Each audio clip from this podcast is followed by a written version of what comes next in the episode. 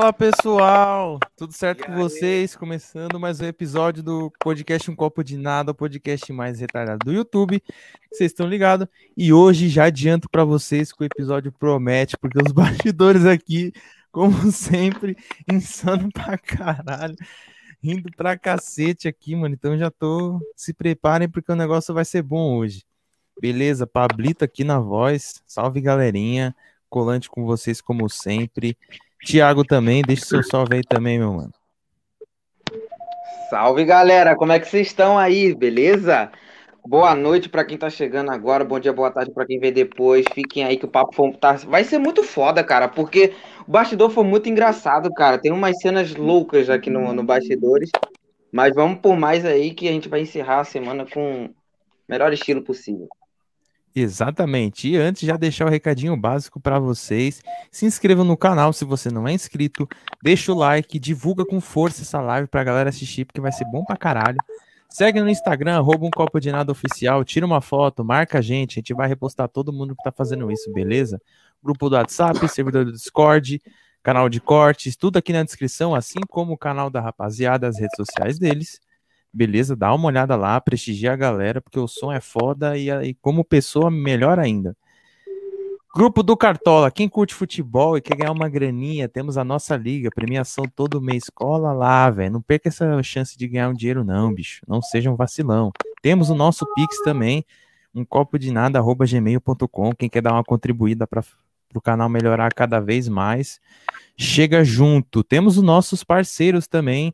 Se você curte canecas, quizzes e tudo mais personalizado, tem lá WDA personalizados e que para quem é do metal, tem o Metal Mugs que também faz, focado somente em metal. Beleza? Entra no Instagram da rapaziada, solicita lá, vê os, os planos, entrega no país todo, então não tem desculpa para não comprar, beleza? E bora que bora apresentar aqui a rapaziada. Ricardo e Renato da banda Grind Reaction. Uou! Agora e aí? E aí, galera, beleza? Da hora. Tranquilidade. Tranquilidade, vamos embora. E já daqui, ó, já, o pessoal já tá vindo aqui, ó. Thalita, salve Thalita, ó. Salve galera. Thalita já daqui. Salve Thalita, Thalita sempre aí. Thalita Totosa. Henrique, também aqui, salve Pablito, brabo demais as lives. Boa noite, Talita. Boa noite, jovem. Faltou boa noite para os convidados e para o Thiago, porra. Moscou. o resto que se dane, cara. É, Mas... porra, que isso. Ah, Já... Cobra ele aí no chat, ô Renato e Ricardo. Falou, manda boa noite para nós também. Mal educado do caralho, fala isso aí, ó. Mete essa, mete essa. Pô, Chamou o cara de mó educado do caralho. a é galera é aqui também, ó. O grandíssimo. Vamos mancado isso aí. Pô, temos aí o grandíssimo. Temos aí o grandíssimo Zaca, que é o Zac aí, que participou da live de ontem. Esse maluco aí, ó, ficou seis horas, seis horas e meia com a ontem. gente aí, ó. Foi Salve, ele o cara aí. Uhum. Salve, bro. E o Zaka, e o Zaka curte metal, Caramba. mano. Metal, hardcore. Então, Sim. com certeza, se ele não conhecia o Guide Reaction, vai lá escutar depois, que o som é brabo. Então, a Thalita falou: sejam bem-vindos, meninos. Opa. Ah, muito, muito obrigado pelos meninos. Valeu. É, pô. Pessoal é do. Não, pô, pessoal aqui, pessoal aqui educação, sabe fazer um, educação. jabá da hora, educação. Então, Sim. é isso. Esse que estão aí no chat aí, divulga no status. Vamos lá, agita o pessoal pra gente bater a marca de 800 inscritos hoje. Hoje tem que bater, mano. Pelo amor de Deus. Estamos aí batendo na trave aí desde a semana passada. Então hoje tem que chegar a 800. Sim. Arruma vai chegar, aí. vai chegar. Beleza, então vamos embora. Cara, o bastidor já tava maravilhoso já. Eu fico imaginando a cara de vocês dois quando a gente colocou a introdução, que é justamente trap. Que é um bagulho que vocês devem ficar vocês devem curtir pra caralho. Não, cara, eu, eu, não, eu não tenho nada contra, não. Eu encho mais, eu encho mais o saco do meu moleque, só isso, mas. É, na verdade, na verdade, sendo bem sincero, o trap é uma coisa que eu realmente ainda não, não conheci.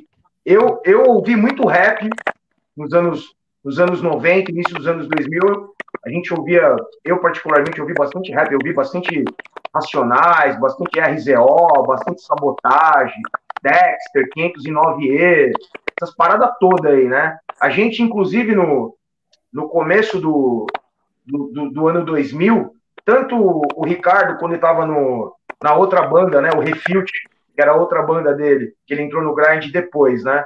E, e eu já com o grind reaction, nessa época a gente tocava muito com banda de hip hop, né? Porque você uhum. tinha aquela, aquela coisa dos anos 90 é, de muito metal com rap, né? Hardcore com, com hip hop.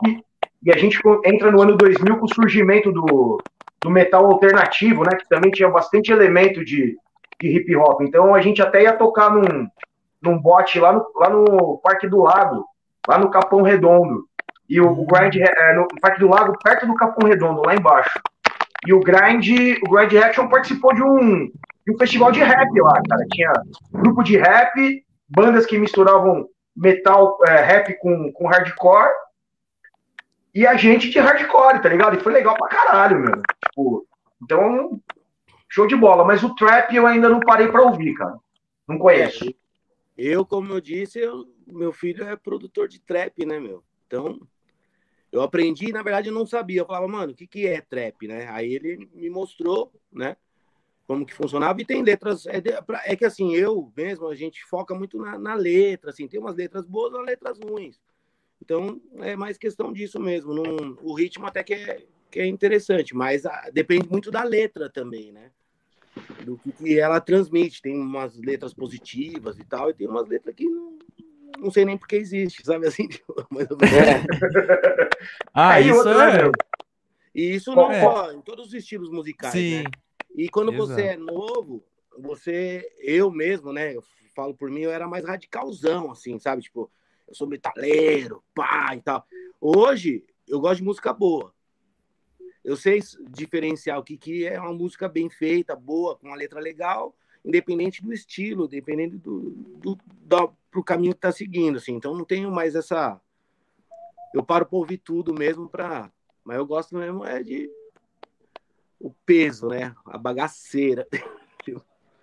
É, mas é, a, gente, a, gente, a gente ouve, mesmo. A gente ouve, outro, obviamente, a gente ouve outras coisas que não, não seja metal, hardcore, punk, vai, digamos assim, são as, as três vertentes principais aí. E ouve todos os subestilos aí, né? Então a gente ouve muita coisa, desde Aerosmith até na Palm Death, tá ligado? É, é, é, é, coisa, é coisa pra caralho.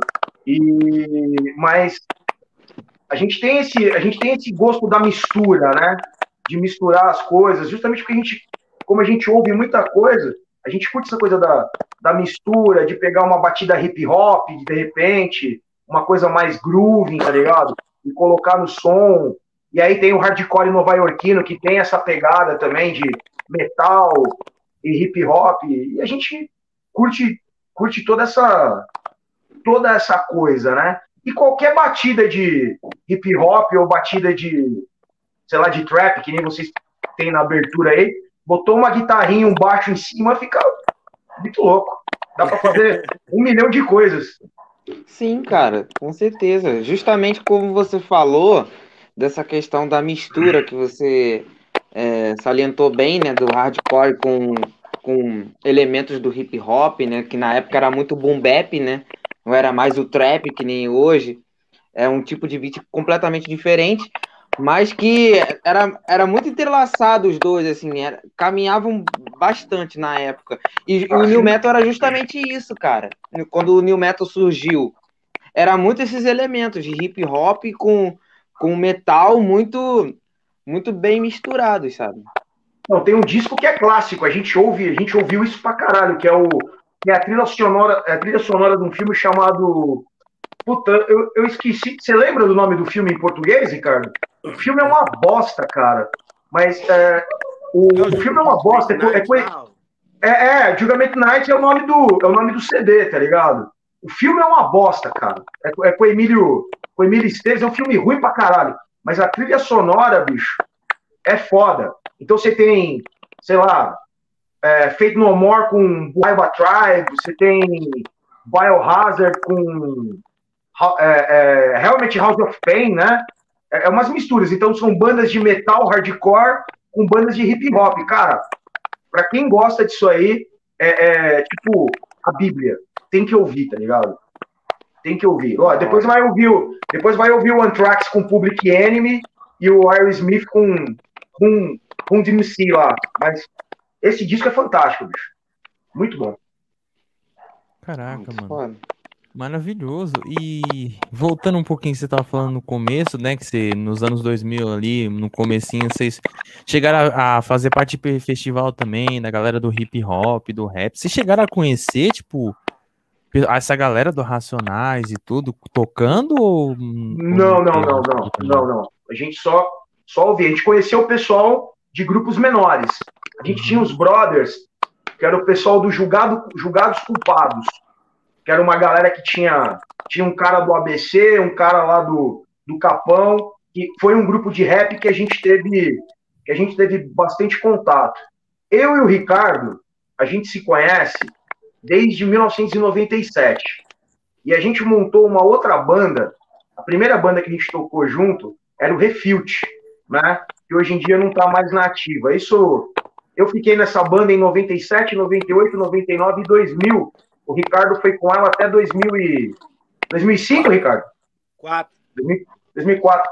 E a gente tentou fazer um projeto nessa época do, do Refute com os caras do hip hop. Você lembra o nome dos caras lá? Consciência Urbana. Consciência Urbana. Então a gente teve um contato com o pessoal do, do hip hop, inclusive em estúdio. Né? Eu lembro até hoje que a gente tentou fazer um som chamava Terror Urbano, mas acabou não rolando porque um dos guitarristas lá começou a radicalzão, tá ligado? From Hellzão, tipo, hum. ah, só, só ouço black metal. E o cara, começou, o cara começou a torcer o nariz, o pessoal ficou meio desanimado, e aí acabou, o pessoal do hip hop desanimou e acabou saindo fora. Mas é, um, é uma coisa que até hoje a gente discute, viu, cara? A gente tá. A gente tá. Eu tô negociando com os, outros, com os dois, aí de repente a gente tentar fazer um som novo nessa pegada, até tem uma coisinha escrita já mais ou menos nesse, nesse lance assim de um som, umas pegadas mais hip hop, que o nosso batera, nosso batera ouve bastante hip hop, bastante coisa do tipo, né? O Wesley, ele é, ele é mais novinho que a gente, tá com 27, né?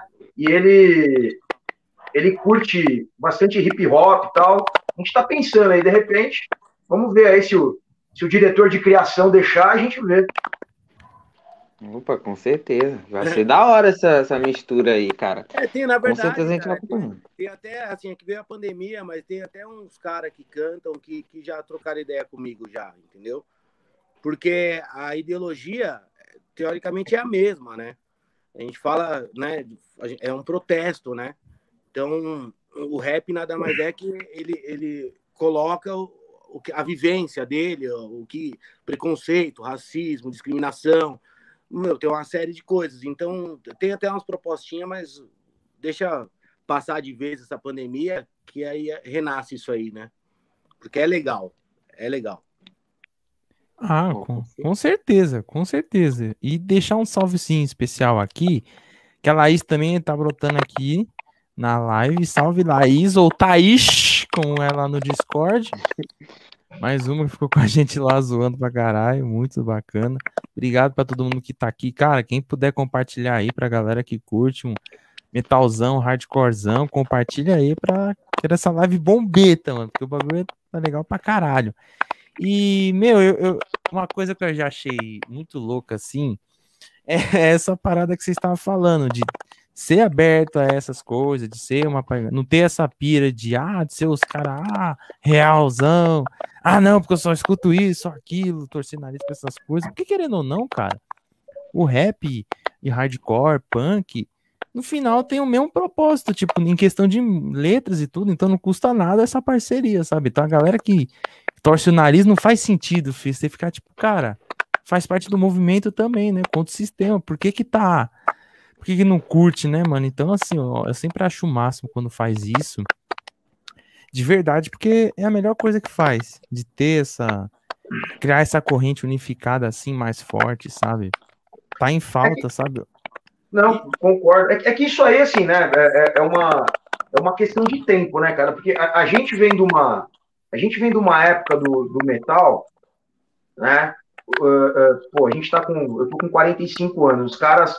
Os caras que começaram com metal no Brasil aí estão com quase. estão beirando 60, né? Que são os caras da década finalzinho da década de 70, início da década de 80. Quando a gente começou a curtir começo dos anos 90, a coisa ainda era um pouco complicada, porque para você para você a própria a própria estrutura do movimento te levava para um radicalismo, te empurrava para um, um, radicalismo. Então era, era, era difícil. Né? Aqui no Brasil, principalmente, era difícil. A coisa começou a mudar quando começou, quando, quando as mudanças começaram a vir da gringa. Né? É, quando começou a vir o crossover no meio dos anos 80, quando as bandas de trash e hardcore começaram a se misturar com, com o pessoal do hip hop, quando os caras do Anthrax começaram a vestir bermuda, tá ligado? Aí que a coisa começou a, a mudar um pouco e a gente começou a, a criar um, um rolê é, um pouco mais na, no nosso esquema, entendeu? Um pouco diferente daquela coisa, mas eu sou da época que se você vestisse uma camiseta, bicho, de uma banda, você tinha que dar até a cueca no. a marca de cueca que o guitarrista usava, senão os caras iam te, iam te zoar, iam tomar tua camiseta. de repente você ia tomar até umas porradas por causa disso. Caralho. A galeria, o shopping do rock que é hoje, não tinha nada a ver com o que era, né, mano? Porque lá a galeria do rock era tenso lá. O bicho pegava. Era, e era assim, fora que a gente. É, as tretas com os, com os skinhead, tá ligado? Tipo, nacionalista e tal, meu. A gente teve umas briguinhas boas aí nos rolês de moleque, assim, sabe? Caralho. Tinha, é, de, de treta tinha muita. Um cara. Tinha muita falta de. É, muita falta de comunicação com a galera, tá ligado? Então não rolava uma ideia. Você tinha até gangue de headbanger batendo em headbanger por causa da posição geográfica, tá ligado? Era um negócio meio complicado. Headbanger ABC era uma coisa, Headbanger Zona Sul era outra coisa, Headbanger Zona Leste era outra coisa. E, meu, era, era, era complicado isso aí. E, e, muitas vezes o pessoal perdia um pouco o ponto e morria a gente por causa disso aí. Ou, a gente ficava muito, muito machucado. Então, o movimento, ele empurra você, empurrava você para um radicalismo. Mas com o tempo, conforme a gente foi vivenciando, a, a, os hábitos foram mudando e a cabeça da gente foi abrindo também, hoje em dia a gente não, a gente não, não tem mais preconceito nenhum, nem em relação a, a visual, nem em relação a som, nem em relação a, a vestimenta, mas era, era, era, era difícil. Aqui em São Paulo era difícil o negócio. Vocês estão em São Paulo também, não? Eu, não, eu sou, sou do Rio. Paulo. É, eu sou de São Paulo, ele é do Rio. Oh, legal. Bacana. No já fomos tocar no Rio. Teve uns evento louco no Rio, hein, mano? Também. Aí vocês já, já vieram tocar onde aqui no Rio? Eu fui na tocou... Nova Campina e Baixada. Na Baixada é. a gente tocou num evento que chamava Rato no Rio, cara. Meu, sensacional. Então, eu toquei, ele tocou com o Refilt. Eu é. toquei com, eu toquei com o Grind no, no Rato no Rio, alguns anos de Rato no Rio de 2004 que foi em Bangu também. Acho que era um clube que tinha, que tinha em Bangu, perto da, da estação ferroviária ali. E, Caralho! É, e a gente tocou em, em Duque de Caxias. Lá em Duque de Caxias foi embaçado, cara. Lá a gente passou um, um, um medo do cacete, bicho. A gente tava. Caralho. É, essa merece. Essa merece. Essa é uma história que merece ser contada aí na, na tua terra. A gente foi tocar lá que a gente tinha um contato com uma molecada que tinha banda, tá ligado?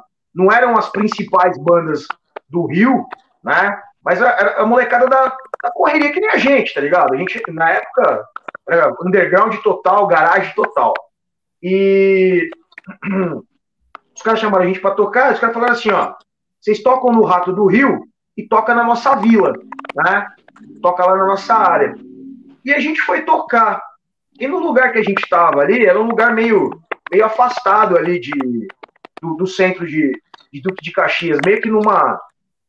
Tinha uns rios, assim, meio, meio que uma ilhotazinha, tá ligado? E a gente foi tocar, tamo lá, pá. Aí o cara falou, ó, aqui atrás é a, é a rua do, dos amigos dos amigos.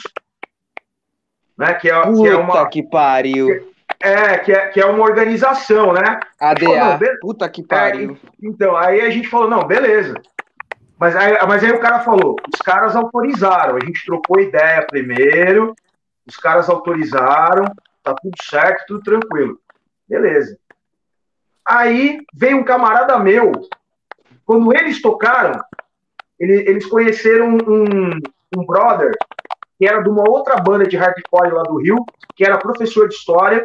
Aí o vocal da banda dele falou muito da minha banda para ele e quis conhecer a gente.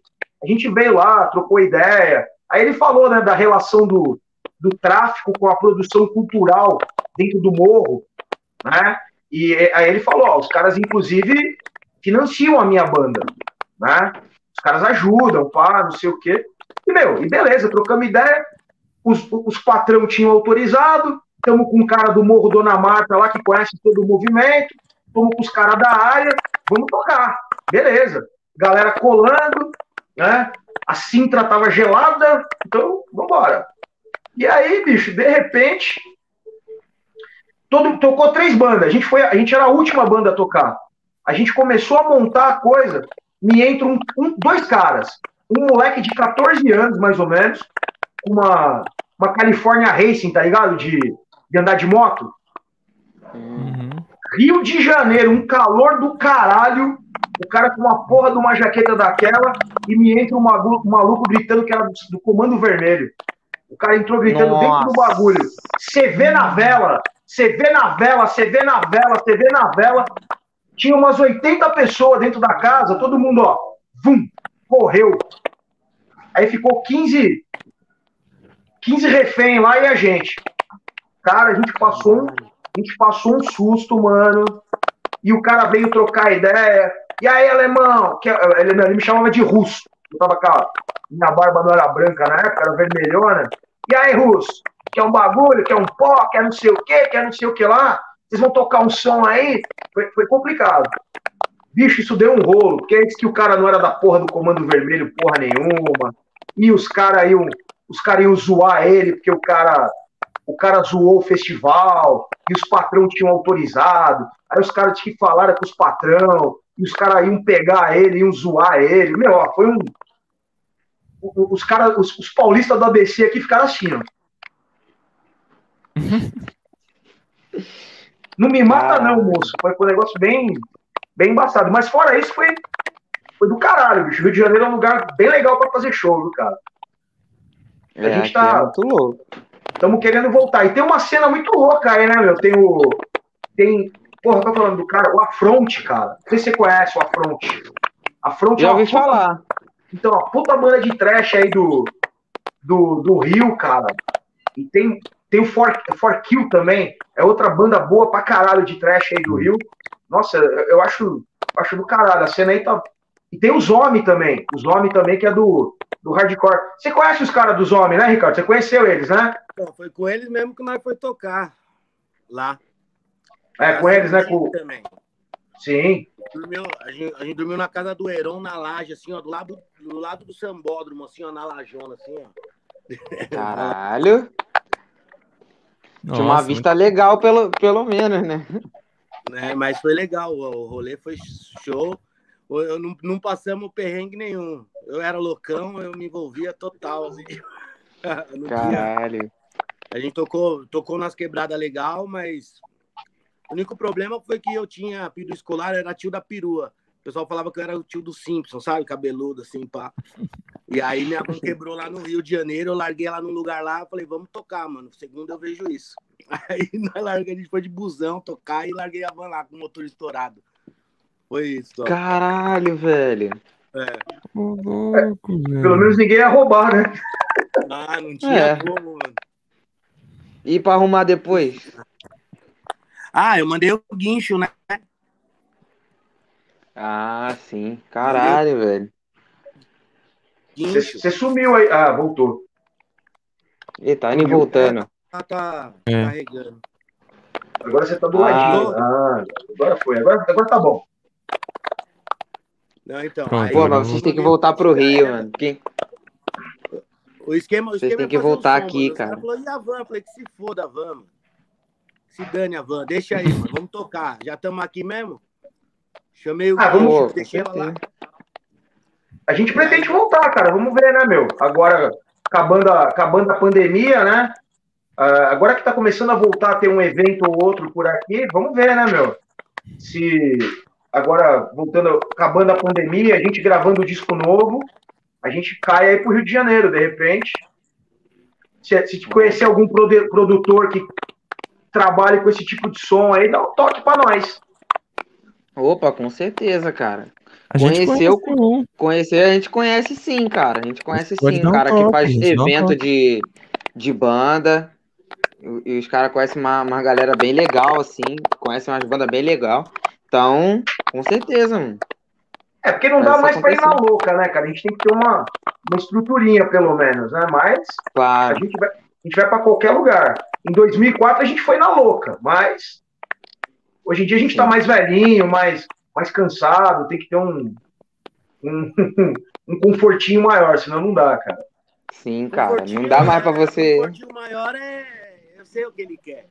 Tem que mandar, faz a proposta. Ó, a gente é ajuda de custo e um traveco pro Renato. Já é. Isso! Isso! Comportinho, comportinho. É, é, é, é, o, tra, é, o traveco pra mim. Pra mim, botar ele pra comer o Ricardo, pra mim dormir enquanto eu vejo ele comer o Ricardo. Ah, se quiser, A gente tinha 10 contos pra comer 5 carnes, né? A gente foi lá comprar pão com mortadela, de, pra dividir em 5, 10 reais, eu lembro assim, foi o almoço do bagulho. Ah. Caralho, mano. Ó, bicho, é, é melhor. É melhor, é melhor... Se for grátis, se for um puto evento, nós vai de boa. Agora, se for pago, aí tem que pelo menos pagar o gás. Só isso, entendeu? Tipo, que é fora. É um rolê, né? E o, o gás tá caro pra porra e. Caralho. Né? Ajuda na, no gás e já era, tipo, né? Tipo, uma porque o cachê, geralmente, quando o pessoal pede aqui, a gente pede 500 reais, 800 reais, sabe? É pra, vai ser praticamente a mesma coisa, mas de ajuda de custo. Pra gente, um lugar para ficar, a comida e o combustível, entendeu? Já. Já fica Exato. bom. Já. Ah, Pode mas... crer. Porra, mas se tudo correr bem, mano, não, vai, vai, vai ser da hora. A gente vai falar com ele sim, mano. Com o mano que a gente conhece, que a gente falou, pô, tem que ter e, pô, ajudar os caras aí, mano. Reservia as mordomias aí, mano. É, não, essas, essas o, o, traveco aí é pro Ricardo, bicho. Porque, ó, vou te falar um negócio. É me... uma, vez eu, uma vez eu dormi com ele num quarto de hotel, cara. Era melhor ter um traveco comendo ele do que ele roncando, velho. Porque eu vou te falar, bicho. Puta que eu pariu, cara. Olha. Caralho, desesperador, véio. bicho. Desesperador. Caralho, mano. Ele, ele levantou 5 horas da manhã e saiu, mano. Eu saí, cara, não aguentei. A gente chegou, a gente chegou. O show, a porra do show foi em Varginha. Acabou quatro e meia da manhã. A gente chegou no hotel, eu deitei, fiquei uma hora e meia deitado. Levantei e saí fora, porque não dava. Ou, ou era um barulho, eu achava que ele ia morrer. Filha da puta começava a roncar e parava de respirar. Eu falei, ah, morreu. Agora morreu. Caralho. Ah, morreu. E, e, e, meu, já dormiu com um cara, já dormiu com um cara assim do teu lado, bicho? É desesperado. Meu pai. Puta que eu pariu, velho.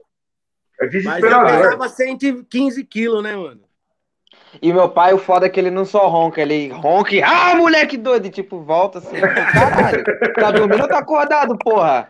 Que isso? É Bebão, foda. então? Puta que pariu, é foda, é foda. É, eu vou e vocês falam. Rapidinho. Beleza. Falou, falou. Cara, Beleza. vocês falaram sobre. É, hoje em dia, vocês têm um, lugar com mínimo de estrutura para tocar. E vocês devem ter pegado uns lugares bem furreca, né? Na época, né, velho?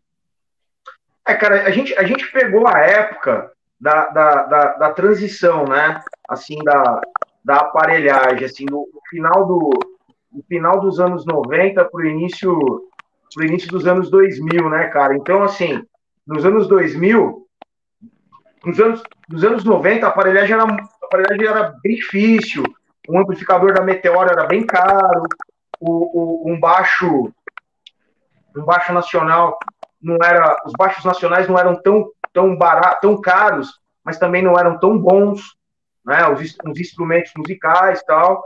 E a gente pegou essa, essa transição quando a gente começou a ter lá para 2003, 2004, a gente começou a ter acesso a uma aparelhagem um pouco melhor, porque o dólar baixou um pouco tal. Então a gente conseguiu ter uns instrumentos melhores.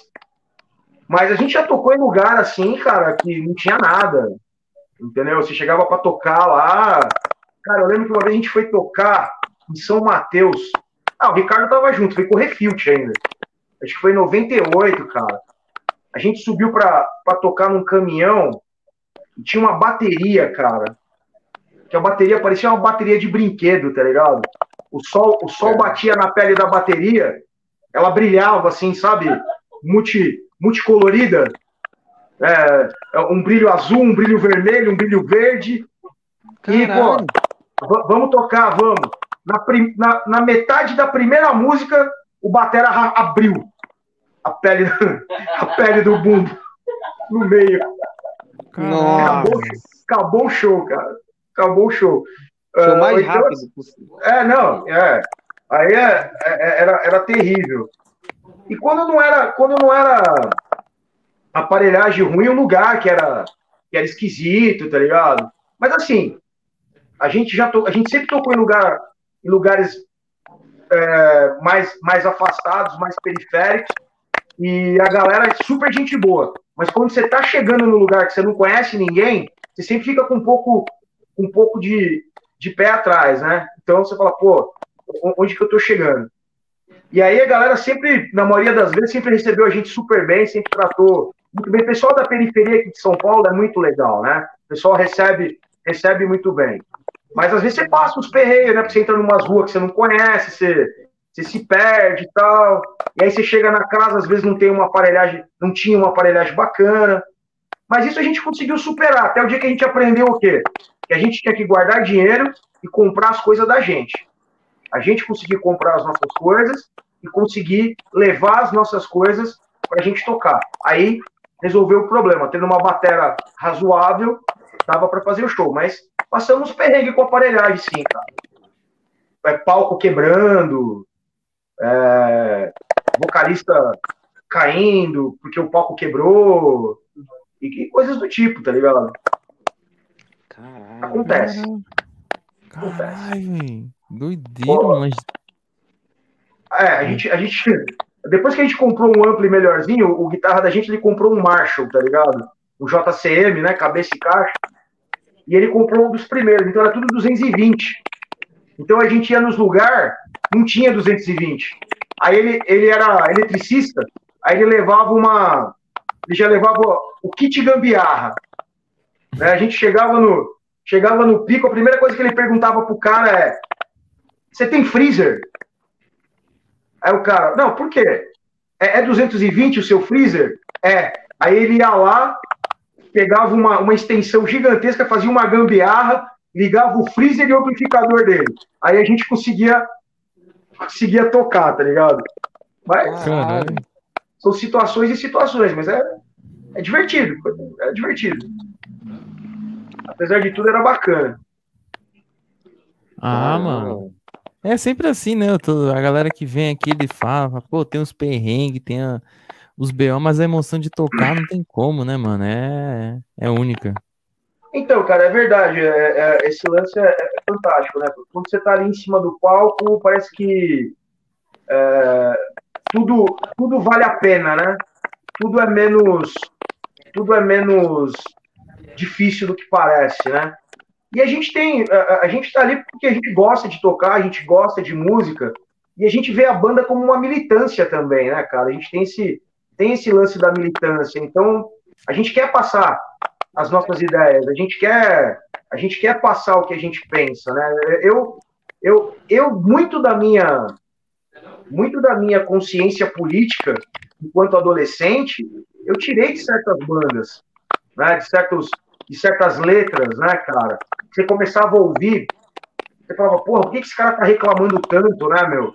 Por que, que esse cara tá falando isso? Do que, que esse cara tá falando? né? E a gente tinha, a gente era de uma época que a gente corria atrás para traduzir as letras, para porque não tinha internet, não tinha porra nenhuma, né? Meu? Então você, você, você, só tinha revista Rock Brigade, Road Crew, tinha uma outra chamada Metalhead também, e a gente pegava as informações dessas revistas, aí os caras falavam dos, dos discos, você, via, você começava a ver o nome das músicas, aí você começava a ouvir as músicas, uma palavra ou outra você entendia e você queria ir atrás para saber o que, que era. Aí você via os caras falando de Guerra Santa, sentando pau na religião, sentando pau em, sei lá, um monte de coisa. Aí você falava, meu, por que, que esses caras reclamam tanto, né? E aí você começa a criar essa, essa consciência, né, de que existem coisas no mundo que não, que não funcionam. E quando, quando, eu montei a, quando eu montei uma banda a primeira vez, eu montei com essa ideia. Porra, se eu conseguir, se isso despertou a, a semente de uma consciência política né, em mim, e eu hoje eu tenho condição de ter uma banda, fiz uma faculdade de história, tenho, tenho ideias, tenho pontos de vista, por que não passar essas ideias e, a, através da música e convidar as pessoas para uma reflexão, né, como a reflexão que eu fiz na época ouvindo ouvindo essas bandas, ouvindo Anthrax, ouvindo uh, Sepultura, ouvindo Metallica, uh, as bandas bandas e mais bandas de hardcore, DRI, Rato de Porão, entendeu? Então tem esse lado. Então, no fundo, aí no fim você junta o quê? Essa questão da militância com a questão da diversão, você encara qualquer um, qualquer perrengue, cara. Qualquer treta. E passa perrengue, viu? A gente já foi, já teve até um. Tentaram cortar a gente de alguns eventos por causa da nossa postura, sabe assim? E, Caraca. É, é, é que assim, a gente fez um evento, falando da militância, a gente fez um evento aqui eu faço uns eventos também aqui, faz um tempo que eu não faço, né? Uhum. E, e, e, o cartaz, o Batera fez, mano, acho que foi o melhor cartaz, assim. E era tipo o Trump, o Bolsonaro e o Hitler, assim, cortado em três, assim, tá ligado? Tipo, mano. Era um rosto só. No bafafá que deu esse cartaz. Foi, foi foda. O bar, o bar, ainda bem que o dono do bar, que é um bar bem legal que tem aqui em Diadema, chama Container Pub Stop, ele bateu no peito e falou: não, os caras vão tocar aqui. E era, tipo, e já era. Entendeu? E rolou o evento normal, mas teve pedido para cancelar, teve, meu, porque é, é, um lugar público, é um bar, né? É um lugar legal, porque não é só de postura de hardcore, tem roll, tem porções, vai família, é um lugar legal, entendeu? Uhum. E tem todo tipo de gente, tem que se respeitar. Mas ele falou: não, não, não, não, não, não vai cortar os caras, não. Pode, pode pôr. E, e rolou. Bancou o cara, né? Que a mensagem foi passada. Acho que o bafafá acho que acaba a mensagem ser passada, né? Também. Esse, esse e... lance do susto, né? Teve gente que falou, mano, essa capa de ser, essa, esse cartaz aí é capa de revista Veja, mano. Sabe assim, tipo, o bagulho. Meu, ficou muito louco. Muito ficou. Louco Ó, tanto que o Zac aqui do chat aqui falou que, que ele chegou a ver esse cartaz na época, mano. Ah, é? Então. Ficou... Esse cartaz repercutiu, mano. Acho que mais do que a banda, até, sabe? Assim, foi muito foda, cara. Foi muito foda. Deu o que falar, bagulho. Deu, e aí, foi, porque foi, foi, foi, bem na. Foi bem na época, né? Foi bem no começo de 2000 e, 2019, né? Logo depois da, logo depois da eleição, né? Então. É, essa coisa ainda tava. É, é, essa divisão. Essa divisão ideológica, né? Ainda estava muito forte. Né? Ainda está, né? Ainda está muito forte, mas o bolsonarismo estava tava em alta, né? E eles estavam sufocando, né?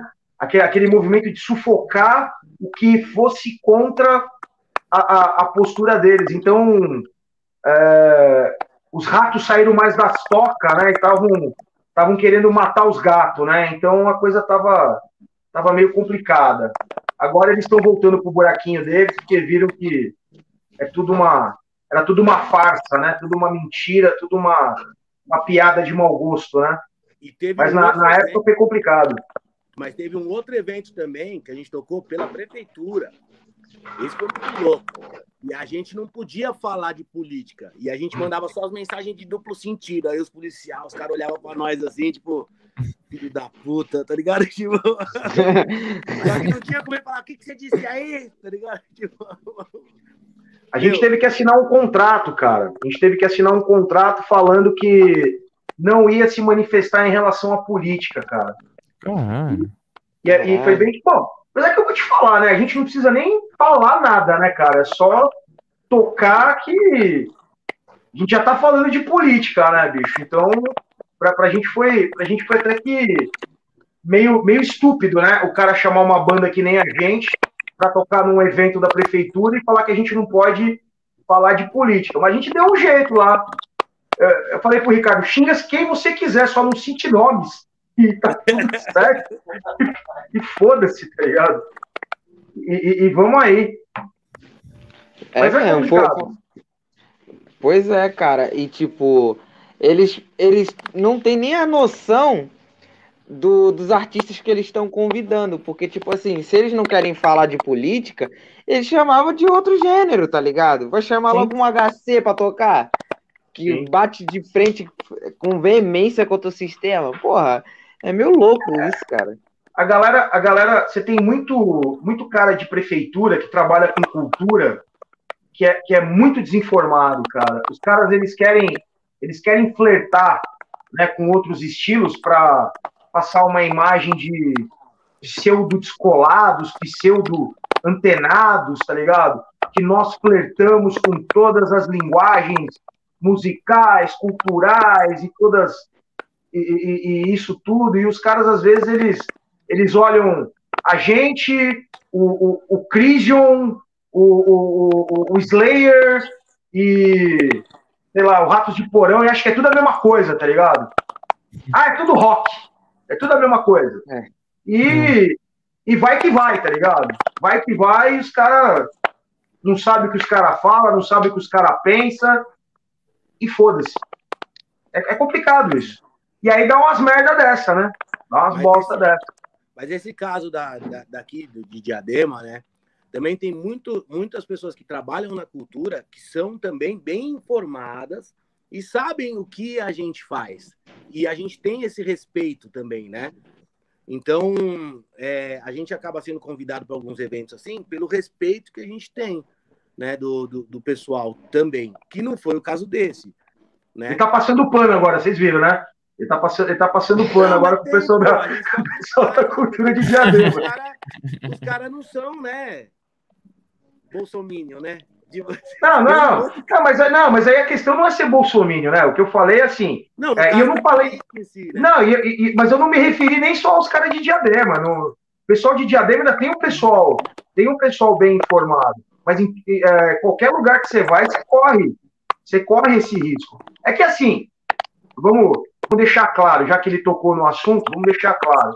É, a gente estava numa gestão aqui em Diadema é, é, uma gestão bem, bem, bem, bem à direita, né? Os caras do o partido, o partido dos caras aqui em Diadema, eu não, eu não lembro qual que era, mas era uma, era um, é o neto de um antigo prefeito de Diadema que se reelegeu duas vezes e os caras na época extremamente conservadores, flertando com o bolsonarismo, né, para tentar se, se segurar então, o, o, o pessoal veio com esse papo de não falar de política, de dar uma segurada tal, e blá, blá, blá, blá, blá, blá, blá, blá, blá. Mas você tem funcionários em Diadema que são caras extremamente esclarecidos. Mas a gente já foi tocar em outros lugares e mesmo que não, mesmo que não tenha, não, não tivesse esse problema político tão forte na, na época, né? Os caras ainda não sabiam exatamente o que tipo de banda que eles estavam tratando qual era o tipo de som e qual era a proposta, a proposta política né, da banda. Aí, resumindo, ele se fudia na nossa mão. É, tocava o terror, né, mano? Porra, ah, vai querer embaçar com nós aqui nesse estilo, não vai ter, não vai. Caralho, é, não, tocar o terror mesmo. Tudo tem o lado bom e o ruim, cara. Tudo tem o. A gente não quer enfiar a goela abaixo de todo mundo. Né? Você você ouve, né? Você interpreta da sua forma, concorda ou não concorda. É só a mensagem chegar, assim, não tem muito, você tem que ser o que eu quero, sabe? Assim, não, não tem essa, né? É sua interpretação, puta, legal, o que ele falou é verdade, puta, não, não concordo, beleza. o grande, o grande, o grande barato é ter o espaço para você apresentar o que você pensa. Agora, o que você vai fazer com a informação que eu te dou, ou com o meu ponto de vista, aí já não é, já não é problema meu, né? Ou você acata, ou você execra, né?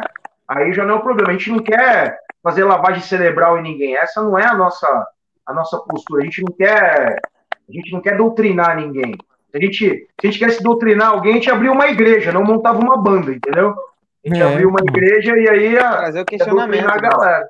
É, então. Trazer um questionamento mas, importante. Tá, é, entendeu? Mas é, é, é isso. E às vezes isso não, não fica muito claro para essa galera e os caras acabam desenvolvendo esse tipo de, de mecanismo, né? Você não pode se manifestar em cima do palco. E aconteceu umas coisas feias nesses anos aí, 2019, 2018, 2019. Você teve membro de banda sendo preso em cima do palco, você teve festival sendo melado, os caras sendo processados até hoje, a galera do facada, né, meu? Os caras estão sendo processados até hoje. Você teve, nos dois ou três lugares, policial tirando o músico de cima do palco, brigando, brigando com o músico, levando o cara para prestar esclarecimento na, na polícia. Porra, cara, a gente passou uns, uns, uns anos mais, mais complicadinhos aí dentro desse contexto. Que, que depois veio a pandemia e aí calou a boca de todo mundo, mesmo porque não tinha nem o que, o que fazer, né? Porque senão a coisa certamente teria piorado, né? Nesse, nesse aspecto. Ah, sim. Antes da gente dar uma continuada, bater umas dúvidas aqui, dá um salve aqui pro Felipe, falou só os lindos nessa live. Salve, Felipe, por estar colante aqui. O Gleidson também, da banda Inventor. Muito foda, falou, tamo na área. Salve, Gleidson. Salve, Salve brother. Falou, e falou aqui, Do ó. Metal onde... de Minas, hein? Real Horizonte. É, muito foda. Falou, aonde tiver um ou dois falando mal do Bozo, estarei lá. e o Zac aqui já tem uma pergunta, ó. Falou, eu tenho uma pergunta para eles. Qual a opinião sobre os bolsominions em si? Todos eles. Os mau caráter que não apoia, a galera que foi enganada, a galera que não gostava do PT, dá para passar pano. Lembro, hein? Ah, cara, eu, eu sei lá, eu, eu, eu, vou falar depois o Ricardo fala o que ele pensa, mas eu acho que é mais ou menos a mesma coisa, cara. Uh, eu, eu acho que o, o, o Bolsominion, ele sempre teve na sociedade brasileira. A sociedade, a, você, tem, você tem foco de conservadorismo na sociedade brasileira há muito tempo. A gente passou por uma, a gente passou por um, por um processo de 21 anos de ditadura militar, e essa ditadura militar ela não passou incólume ela deixou um monte de filhote e deixou um monte de, deixou um monte de viúva. Gente que quando a, quando a, a ditadura militar acabou, foi gente que foi obrigada a se calar. Gente que concordou com aquilo, achou que era legal, achou que era bacana, mas como nós tivemos uma, uma retomada da, da democracia, essa gente perdeu a vez e teve que se calar. Mas eles nunca deixaram de existir. Eles estavam lá. É que aí o que, que acontece? É, então, esse é o primeiro aspecto, né? Esses caras sempre tiveram aí. Uma parcela sempre teve aí. E o brasileiro, o brasileiro é um povo que, infelizmente, ele, ele, ele é muito apolítico. Existe uma ignorância política muito grande do, do brasileiro e nós tivemos muita dificuldade né, de, de entender é, o que é a democracia, o que é a democracia representativa e qual o papel do povo dentro desse, desse contexto, né? E o povo acabou sempre sendo levado pela mídia, sempre sendo levado pelo pessoalismo do político, né? E a gente não vota em ideias, a gente vota em pessoas, né? É, é, é interessante isso aqui no Brasil, né? Eu não voto, eu não voto no, na esquerda, eu não voto na direita, não eu volto, eu voto no, no, no, Ricardo, eu voto em você, eu voto no Ricardo porque o Ricardo usa boné. Então, assim, é, é, é, é complicado. E quando a gente chegou agora aí com, com o Bolsonaro, né? Tendo espaço na mídia, o PT e a esquerda, né? Sendo, sendo malhado violentamente pela, pela grande mídia, aquele, aquelas pessoas que estavam sem voz, né? Aqueles apoiadores da, da, da, da ditadura, da antiga ditadura, que estavam sem voz, começaram a ter voz. E a maioria do brasileiro despolitizado, apolítico, ignorante, é, é, vendo as prisões né, do, do, PT, a Lava Jato, né, que a, a, gente, a gente desconfiava que era algo extremamente engajado em desmontar né, a, a, a esquerda e o PT né, é, da política brasileira. E a, a, mídia apoiando isso, a galera votou, votou em massa, mas em linhas gerais, eu acho que o Bolsonaro é, é, é, é, o tipo, o Bolsonaro de verdade, o núcleo duro, né? Os tais dos 25% de apoiadores que ele tem, o Bolsonaro de verdade, ele sempre teve aí. Que a gente, a gente tem uma, uma sociedade, a gente tem pessoas muito conservadoras na nossa sociedade, inclusive aqui em São Paulo, cara. São Paulo é um estado conservador pra caralho, principalmente o, o interior de São Paulo, sabe? É, é, é, é, conservador pra caralho. E eu acho que esses caras vão continuar aí. O Bolsonaro vai sumir da política e uma hora vai surgir um. Esses caras que apoiam o Bolsonaro eram os caras que apoiavam o Maluf. Entendeu? Eram os mesmos caras que votavam no Maluf, que falava rouba mais faz, são os caras que agora apoiam o Bolsonaro, que é o, que é o, que é o, o, o líder político da vez. São os caras que apoiavam o Enéas, né? Também é um outro cara conservador pra caralho dentro da política brasileira. Eles sempre vão estar tá aí. Infelizmente, eles sempre vão estar tá aí e o povo brasileiro vai estar tá sempre sendo é, é, manipulado. Então, de vez em quando vai ser petista, de vez em quando vai ser PMDBista, de vez em quando vai ser bolsominion e por aí vai. Deu, deu para entender o meu ponto de vista? Acho que eu, acho que eu não, não me enrosquei na hora de explicar, não, né? Deu para ficar não, claro. Não. Não, não, tá de boa, tá de entender. boa. Porra, Ma maluco é historiador, porra. O cara sabe o que tá falando. Não, eu concordo plenamente. Assim, e o fato de a gente ser contra, isso não quer dizer que a gente é a favor de corrupção, que a gente, sabe? O pessoal meio que mistura isso, sabe? Assim, tipo, acha que, ah, não, então pode roubar, então pode. Não é, não é bem assim, entendeu? O que, o que a gente, assim, eu não gosto é o fanatismo, assim. O cara vai lá, dá um tiro na sua cara, você vê e você fala, eu não vi, não. Sabe? Tipo, é um bagulho meio cego, assim, né? E isso eu não tolero. Isso a gente tem dentro da família, assim. Meu tio é um bolsominion e, e é, rolou até treta, assim, sabe? Tipo, não treta de briga, de porrada. Mas de assim, mano, não concordo com você. Não enche meu saco. Sair do grupo da família, tá ligado? Tipo, um bagulho meio que. Cara. Tipo, aconteceu mano, muito isso. Aconteceu muito isso em 2018. Vou seu irmão tomar no cu. Aí ela, não, não faz isso. Falei, tá bom, fui lá e saí do grupo. Entendeu? Tipo, é uns bagulho assim, a cegueira, assim, sabe? Tipo, um bagulho muito fanático, assim, não. Tipo, a pessoa não vê o, o, as merdas que vem acontecendo, que vai falando, preconceito, racismo, homofobia, na cara dura, assim, sabe? Tipo, aí vai querer voltar a retroceder tudo que conquistou, sabe? Nessa época de de, de liberalismo, de a gente saber, né, respeitar, né? E é difícil é, esse tópico, né, do racismo, do preconceito, da homofobia, sabe, tipo, e aí a gente vai conquistando e agora dá uma machadada e tira tudo, sabe, tipo, e é isso mesmo, é a família e pai, os viados que se foda, tipo, não tem lógica, tipo, para mim assim, né?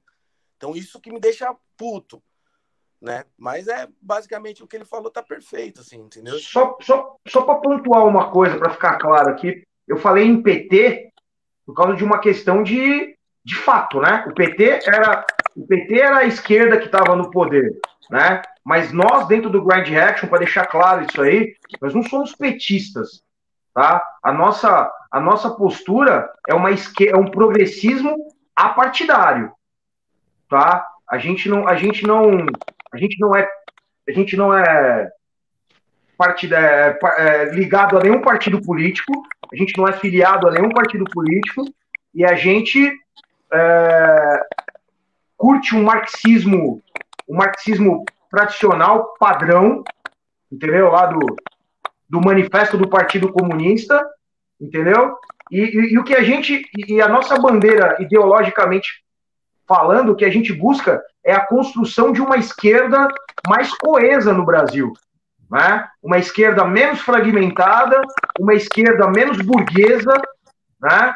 e sem estar tá vinculado a nenhum partido. A ideia é o quê? É conscientizar as pessoas da, da, da, da exploração sistêmica, da necessidade de adquirir conhecimento para pensar sobre a realidade e tentar mudar essa, essa situação. Né? É, é, é isso. Né? Essa, é a, essa é a nossa postura enquanto banda. É isso que quem, quem lê as nossas letras e tiver um pouco de conhecimento vai, vai perceber que é essa, esse flerte com, com o comunismo e com o anarquismo sem estar tá ligado diretamente a nenhuma linha partidária. Só o Titio Marx que a gente gosta dele. E mais ninguém. Cara, tipo, tipo, partindo disso, é, vai uma pergunta aqui para vocês, que vocês já, como que você já tem uma, opini uma opinião é, mais à esquerda, é, eu gostaria de saber uma parada. Vocês acreditam que esse fanatismo não ajudou a eleger o Bolsonaro pelo lado do, dos petistas? Porque quando, porque quando começou a campanha do Bolsonaro, eu vi muito a galera da esquerda, tipo assim, querendo eleger o Haddad a qualquer custo. Querendo eleger como, ele, como se ele fosse a salvação da pátria. Sendo que, para mim, qualquer um dos dois eleitos, a gente estava fudido igual. Igual tá? Essa é a minha opinião. Então vocês acreditam que é, o, por, a militância da esquerda ela não ajudou, de certa forma, a eleger o Bolsonaro? Cara, você tem que entender uma coisa. Eu, é, aqui, é, entende, assim, meu, o meu ponto de vista, né, não, sei, não sei se o Ricardo se o Ricardo pensa de uma maneira diferente, mas é, o meu ponto de vista é o seguinte: a gente não pode mais chamar o PT, né, de uma, de uma esquerda genuína. Né? E o Lula, ele já se tornou muito mais do que um, do que um político de do que um político de, de esquerda normal, né? O Lula ele já se tornou quase que uma, uma, uma, uma referência dentro da política internacional, quase um, um segundo Getúlio Vargas no Brasil. Então ele, ele tem essa coisa meio, meio messiânica, né? E quem é petista é, é, é fanático mesmo. Os caras são fanáticos. Existe um, existe um lulismo, né? Existe um lulismo e os caras estavam abaladíssimos, né? É, pelo fato dele estar tá, dele tá preso e o Haddad sendo a coisa mais próxima do Lula que se tinha. Então ele acabou experimentando essa questão do, do, do fanatismo, dessa, dessa, dessa a, a, a devoção que as pessoas tinham a imagem a imagem do Lula e ele como ele como é, é, herdeiro político, né, do Lula, ele, ele, ele teve ele viveu, né, esse fanatismo, essa devoção louca.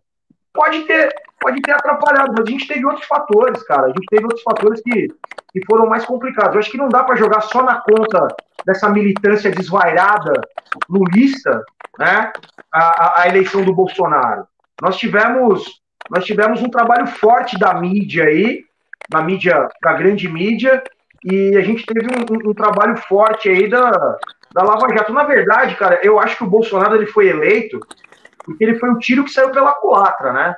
A ideia era desmontar o PT e eleger alguém do PSDB.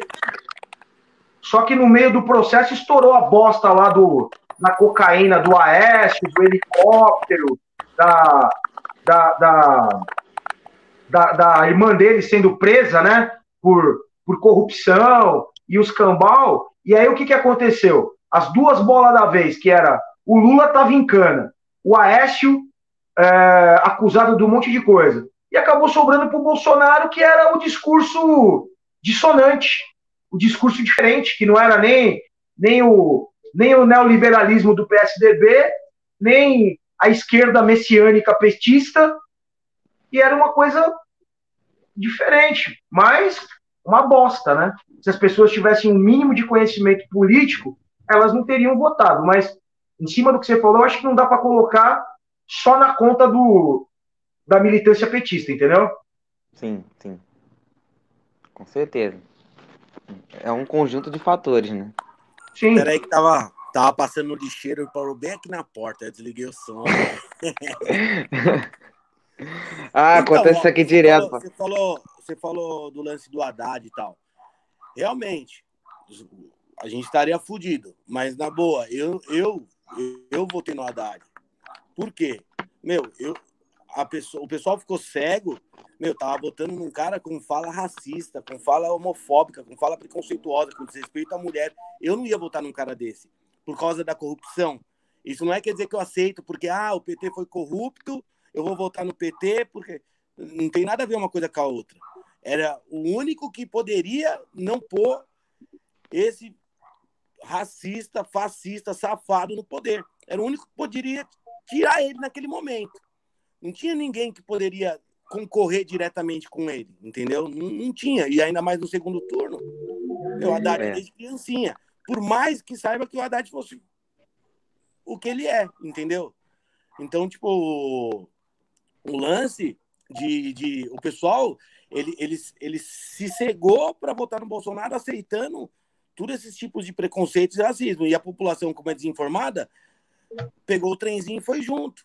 Tipo, ah, não, beleza, meu, pelo menos ele não rouba, né? Pelo menos ele zela pela família, sabe? Tipo, e, e é. criou, criou família isso, dele. Assim, né?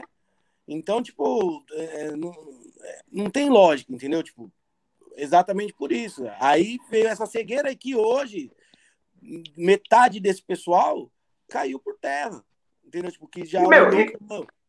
só ficou os fanáticos mesmo, entendeu? E se a gente parar para pensar em cima, se a gente parar para pensar em cima do que o Ricardo tá falando, a eleição de 2022 não vai ser muito diferente, cara. Que, você vai votar em quem? Ideologicamente falando, quem vem com quem vem com um projeto político diferente do Bolsonaro, quem vem com um projeto político diferente do, do PT? A Globo, a Globo ela tá lá rezando todo dia para aparecer uma terceira via, para aparecer um terceiro candidato que consiga questionar o, o, o, o, Bolsonaro e o, e, e o Lula. Mas, cara, não vai ter. Você vai votar em quem? Você vai, você vai votar no. Quando você tem o, o, Bolsonaro e o Lula concorrendo, você vai votar no Amoedo? É, é, é, é, complicado, entendeu? É complicado você abrir mão e, entregar esse país na mão do Bolsonaro mais quatro anos, cara. Entendeu? Então, assim. É, é é difícil, e a gente tá vendo, cara. Antes tivesse votado no Haddad, cara. Eu acho que a coisa não estaria tão, é, tão complicada dessa maneira. Pelo menos eu, eu, pelo, pela experiência que a gente tem do, do governo dos caras em outros, em outros momentos, pelo menos na hora, da, na hora da pandemia, por exemplo, a postura seria outra. Sim. Cara, é, vou ler aqui rapidinho a pergunta do Gleidson, que ele, ele perguntou o seguinte: ele primeiro ele deu um comentário e depois ele perguntou: Eu posso estar falando besteira, mas muito disso tem a ver com o espaço que a banca evangélica, ou bancada evangélica, né, foi ganhando na política e através das chuvas de mentiras propagadas na mídia. O que vocês acham disso? Fala aí, Ricardo. Então, na verdade, boa parte dos votos veio daí, né? Eu concordo plenamente. É um bom ponto. É um bom ponto também. Né? Boa parte, assim, ele vai, ah, Deus, não sei o quê. A, a, parte, a banca evangélica, meu, pode pôr aí, sei lá, 20, meu, é muito enorme, é muito grande. Então pode pôr de, sei lá, 20, 30% dos votos dele veio daí, assim. Né? É, meu, é, é política, o nome já fala, né? É, é política. Ele foi político, ele pegou aquela massa ali. Aí fez uma propaganda com o pessoal que assim que, que segue o trenzinho. Porque muita gente não quer saber. Ele vai votar no quem tá ganhando. Ele vai votar no o, o vizinho fala assim: "Ô, oh, vota nesse que é legal". Ah, tá, eu voto. Ele não vai perguntar por que que é legal. Tá ligado? Ele não pergunta, ele só vota. Ah, o meu vizinho votou, ele é legal, é meu amigo, eu vou votar. Sabe? Foi mais ou menos assim que funciona. Ainda, e o ainda pastor mais... falou, o pastor falou, todo mundo no Bolsonaro. Tipo, ah, mano, você acha? Senão não vai pro céu, sabe? Tipo, mais ou menos isso, tá ligado? Ah, cara, mas, mas, mas é, é, isso mesmo, né? A, a, a, a gente volta para a questão do, da, da, da postura política do brasileiro, né? E aí o cara que está dentro de uma igreja, que você tem um pastor que vira para você e fala: olha, vota no fulano porque nós pastores que somos representantes de Deus na terra, vamos votar nesse cara e esse cara ele é da nossa da nossa congregação, ele é ele é da nossa religião, ele é cristão de uma de uma igreja co-irmã, é, a galera vai votar. E claro, a, a bancada a bancada a bancada cristã, ela quer poder, cara. Eles não querem pagar imposto, eles querem incentivo fiscal, eles querem aumentar, é, eles querem ter acesso à mídia, entendeu? Para ampliar ainda mais o negócio deles. E eu concordo com, com é, o, é o Gleidson, né? Com, sim, com, sim. Com, com, o Gleidson aí, quando ele fala que eles tiveram uma, uma, uma parcela importante de responsabilidade na eleição dele. E tem. Sim. Só que tem um problema, né, meu? Os caras. É, é, é, aí a gente vê uma outra tristeza, né? Eu, eu não sou eu não sou ateu, eu tenho uma eu tenho uma religiosidade, mas e, e assim, eu não sou fanático. Mas cara, o Jesus Cristo que esses caras pregam, que eles que eles falam, eu não sei de onde eles tiraram esse Cristo aí, bicho, porque um Cristo que é racista, um Cristo que é preconceituoso, um Cristo que faz arminha, tá ligado? Que, que é violento. Isso não faz sentido nenhum, cara. Sabe? É, é, é, é absurdo. Entendeu? Sim. E aí, ao mesmo tempo, você vê a Igreja Católica indo num, indo num caminho completamente diferente, cara. Né? O Papa o Papa atual ele está abrindo cada vez mais a, a, a, a, a, Igreja Católica. Então é, é, complicado, bicho. Eu, eu acho que é uma. A, a, política, né? Você usar a figura de Deus, a, a, o, o teu poder religioso, de influência espiritual sobre as pessoas, para levarem ela a apoiar certo candidato político, certo procedimento, certa ideologia, e você distorcer a própria base da tua religião para conseguir acompanhar esse, esse líder político, eu acho absurdo, cara. É, é, é medonho isso aí, velho. Triste pra caralho, meu. Com certeza. Você tocou no ponto que, que, que se originou esse papo todo que a gente tá trocando aqui, cara, que é o fanatismo, mano. Que aí, que eu falei também do, do, do fanatismo do PT, e também tem esse lado do fanatismo da bancada evangélica. Que quando o cara coloca no lema dele Brasil acima de tudo e Deus acima de todos, ele tá claramente chamando o público dele, que é cristão, para votar, tá ligado?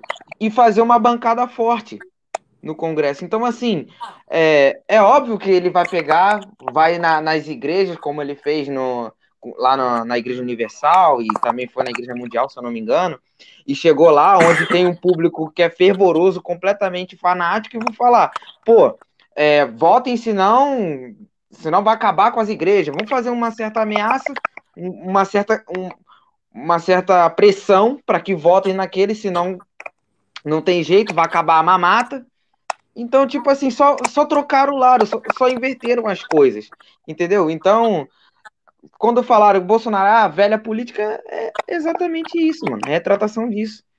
É, porque, meu, é, é, é, é aquela coisa, né? Eu, eu achei lindo o que o Júlio Lancelotti falou, né? Deus não está acima de tudo. Né? Teoricamente, Deus está no meio de nós. Né? Sim. Então, assim, é, é, é uma distorção de uma lógica religiosa, é uma distorção de uma lógica política, né? é, é manipulação pesada né, da, da, da, da fé das pessoas e o fanatismo, a cegueira leva, leva a, essa, a essa situação. E o foda, né, que o fundo disso não é só ideológico, né, é econômico. É grana pra caralho que, que uma igreja dessa faz, cara. Sabe? Então, é, pô, você já passou na. É, é o, você não tá em São Paulo, né? Cara, em São Paulo, os caras aqui da, da Universal fizeram o Templo de Salomão, bicho. O negócio dá até medo, cara. O negócio é gigantesco. Sabe? O negócio é gigantesco. Tudo bem. Sim. Você tem a Basílica, você tem a Catedral da Sé, que é uma igreja gigantesca também. Você tem a, a Basílica lá de Nossa Senhora Aparecida, que é outra coisa medonha nesse aspecto, cara. Mas, bicho, é muita grana rolando nisso aí. Sabe? Então é, é complicado. E o tesão dos caras em abrir a igreja durante a pandemia? Não, tem que abrir, tem que abrir, tem que abrir, tem que abrir. Porra, mano.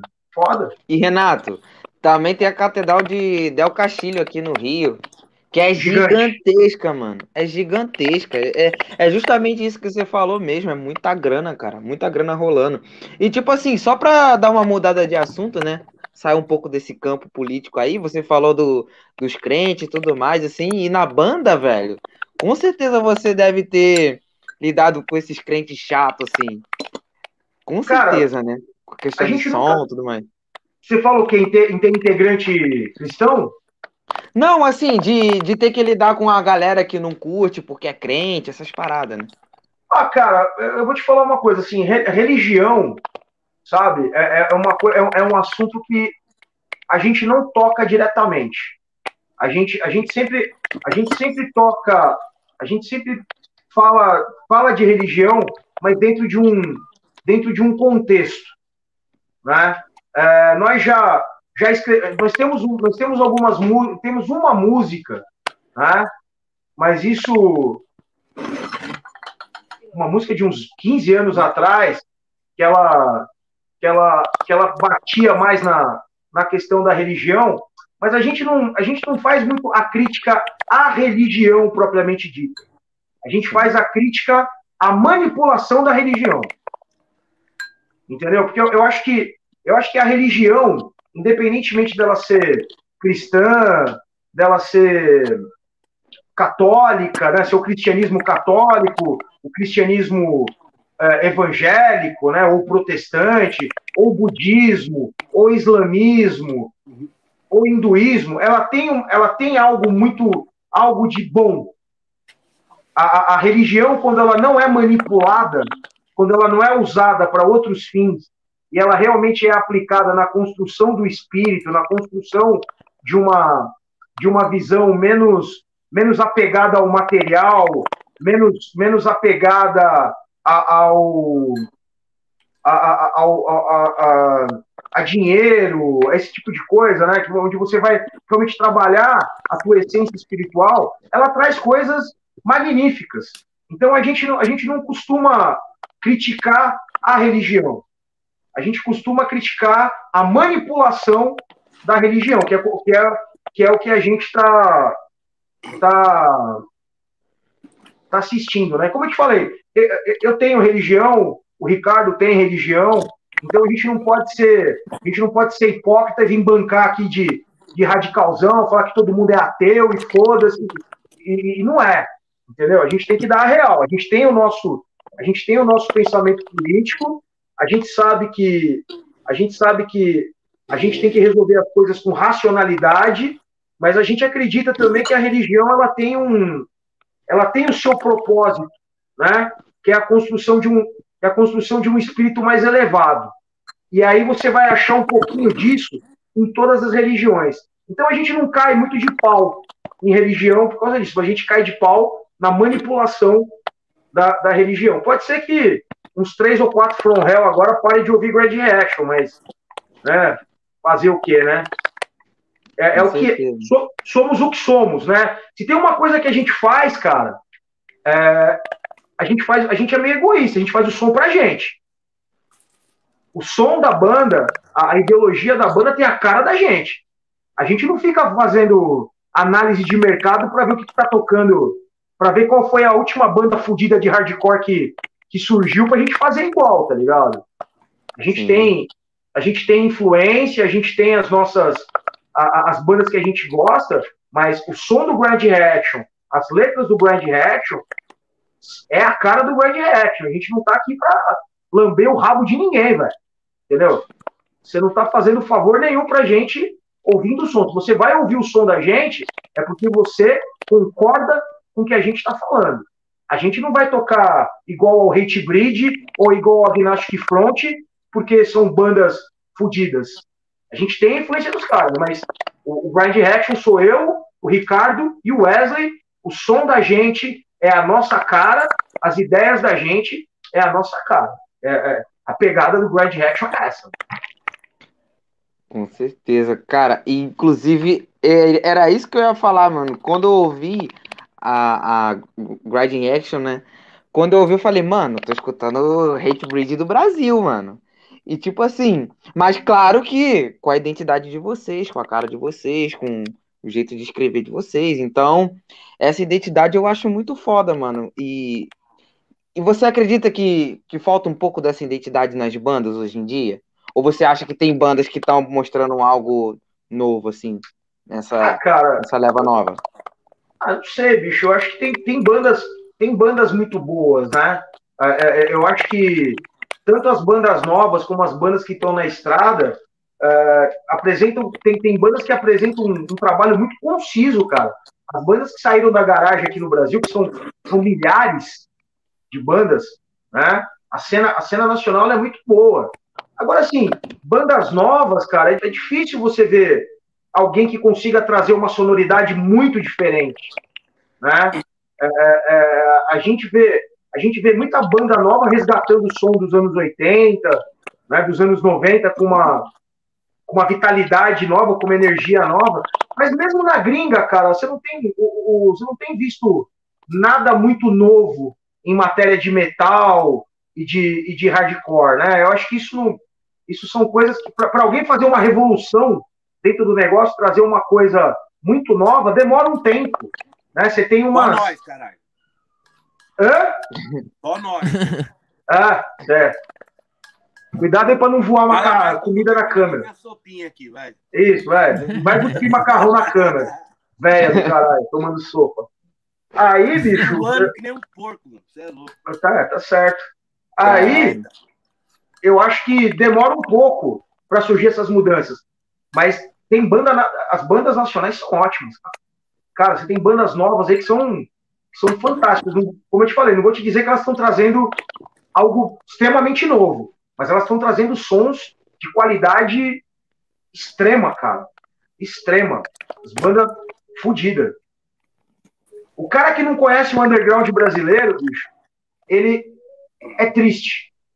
Porque se o cara, o cara fala, eu curto metal, curto hardcore, mas não sei o que tem dentro do meu país, porque só gringo sabe fazer metal, só gringo sabe fazer hardcore. Esse cara é um coitado, bicho. Ele, ele, ele é um ser humano triste, cara.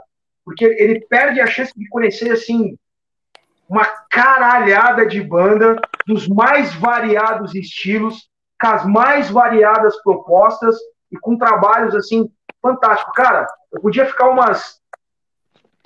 uma meia hora falando o nome de banda pra você, cara. De banda brasileira fudida. Que eu, depois do advento da internet, comecei a conhecer divulgando o Grand Reaction, cara. É muita banda boa. Isso sem falar das bandas latino-americanas. Também tem banda pra caralho na Argentina, no Chile, no Paraguai. No mundo todo, cara, você tem banda underground fudida. Não é só o mainstream do underground que é, que é foda. Você tem banda fazendo som underground fudido no, no mundo inteiro. Na Indonésia, na, no Japão. É, cara, no lugar onde você menos imagina, tem uma banda boa. Você, não sei se você conhece aquele, aquele canal HCWWW.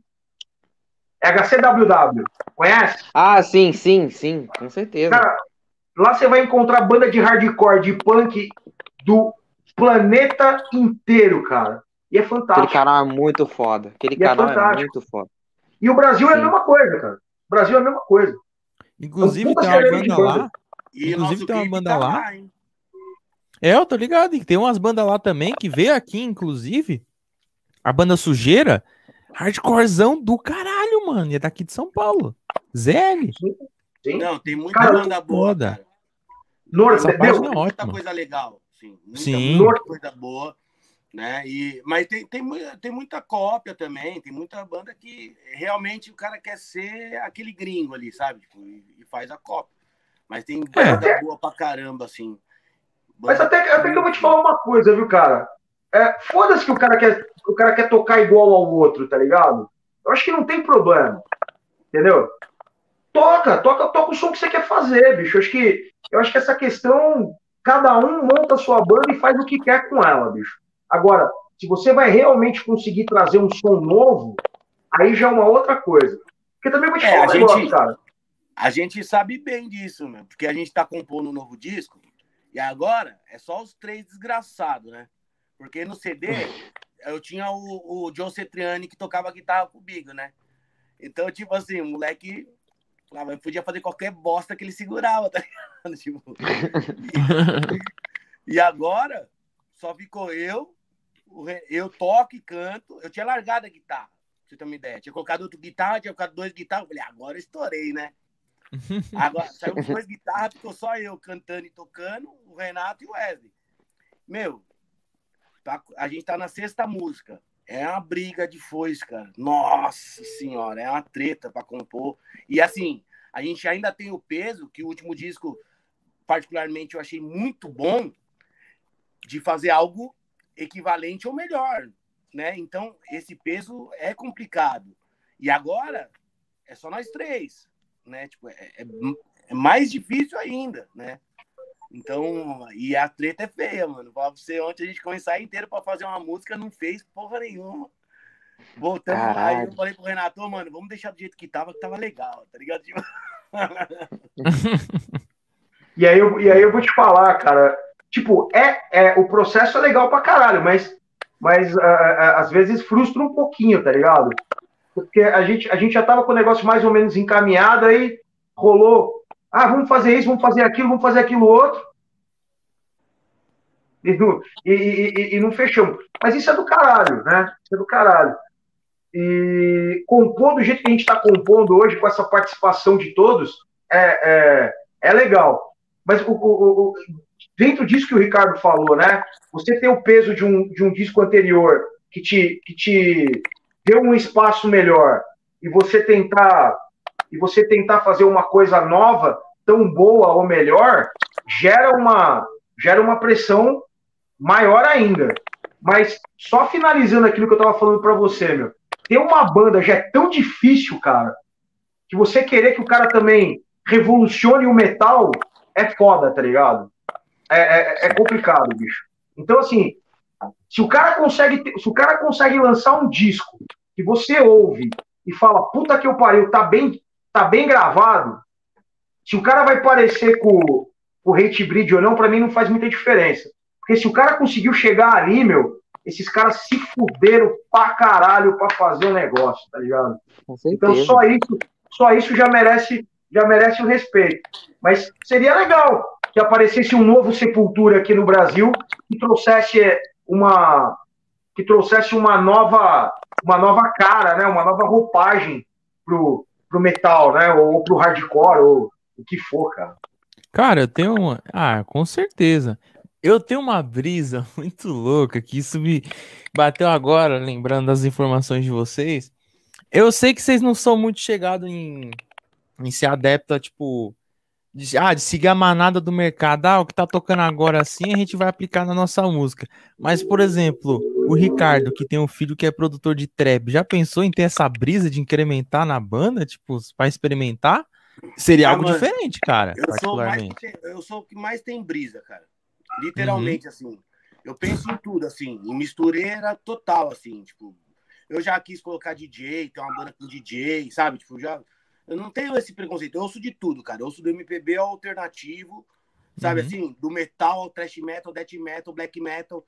Eu, eu tento conhecer e ouvir de tudo para ver o que, que eu posso absorver de bom, entendeu? Uhum.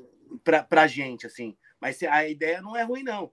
Ele, ele não é cantor. Ele é dono de um canal que tá grande hoje, né? E chama The Trap Box. Né? Depois você puder dar uma olhada lá. É um cubo verde o moleque estourou e ele traz os caras e faz isso. E tá fazendo funk e trap, entendeu? Hum. E tá com 20 hum. milhões de views, assim, sabe? Só que a gente não. assim, o trampo dele é o trampo dele, pai é pai, já era, tá ligado? Tipo assim, ele quer que eu faça um evento para ele, vou fazer com ele, entendeu?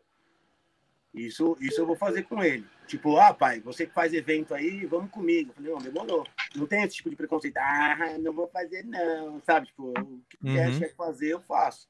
Entendeu? Então, cara, mas, mas eu vou te falar. Não é, não é ruim, não. Eu vou, te, eu vou te falar uma coisa, cara. Eu, é, eu não vejo problema em, em, em, misturar. Eu acho que, eu acho que quando estilos se, se encontram, eles acabam se renovando, entendeu? Eu acho Sim. que isso é eu, eu acho que isso é, é, é, é, bem interessante. Eu só não sei se. Eu só não sei se, se, se, se musicalmente falando você consegue ter esse encontro. Uhum. Mas entendeu? o trap tem uma batida do rap, entendeu? Tipo, se for ver, é mais eletrônico, né? É uma batida sampleada, geralmente, né? Não tem banda e tal, mas é, é, é, é, gingada, é, entendeu? Só as letras então, são diferentes, né? Então, dá, dá, aí, teria que, é, como eu te falei, eu não conheço bem o trap, entendeu? Eu teria que ouvir, teria que ouvir melhor. Mas, cara, eu não vejo, eu não vejo problema, cara. Eu acho que não tem, não tem problema nenhum, entendeu? É, toda, toda, toda música que meu filho gravava, antes de ele lançar, ele manda para mim. Uhum. Pai, e aí? Fala, essa vai estourar, moleque. Tem um bagulho foda. Ixi, essa tá, não tá tão legal. Sabe, tipo, ó, não tem aquele lance chiclete, sabe? Tipo, ó. É, sempre ele, ele, por causa da música em si, entendeu? Porque eu, ele sabe que eu não tenho essa. Eu, eu por mais que tudo, eu sou, eu sou músico, eu ouço.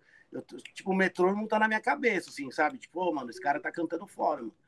Entendeu? Porque nada, nada, o trap é a molecada da periferia, tá ligado? Que tem um som igual o funk, igual, sabe? Tipo, e, e de, de, ser alguém na vida. E aí veio a internet, que possibilita o maior acesso de todos. Então ele vai lá e lança um bagulho igual meu filho lançou lá com 20 milhões de views, para ganhar dinheiro e tem que saber lidar pelo, pelo caminho para não se perder, né? Mas é um caminho legal, entendeu? Assim, tipo, para se trilhar também. E como música, é, tem, os caras às vezes não sabem nada de música. E tem uns caras fudidos, como toda a área, sabe? Fala, mano, o cara canta muito, olha a voz desse cara, sabe? Olha o ritmo desse cara, mano, o cara é show. Então tem, tem tudo, e tem que se respeitar. Tudo, cara. Tudo. Entendeu? Ah, com certeza. Por exemplo, ó, olha, você, olha você vê onde a brisa. O, o YouTube, cara, às vezes ele recomenda umas coisas muito loucas, assim, muito nada a ver. Por isso, por isso que eu falo dessa coisa assim, porque eu olhei e falei, caralho, que de bagulho diferenciado, né? Eu tava escutando lá, a gente tinha uma banda lá, eu fui escutar, né? Que a gente também, mano, curte pra caramba também. Hardcore, a gente curte metalcore também deathcore. E aí tinha lá uma banda de metalcore, acho que é, coreana, japonesa, alguma porra assim. E, a, e antes da música começar, já começou com a batidinha de trap. E aí depois veio pro deathcorezão, o grito, oh, não sei o que, e, ficava nisso. Eu falava, caralho, mano, nunca escutei um bagulho desse assim, mano. Que do caralho. Balanceava mano. muito o negócio.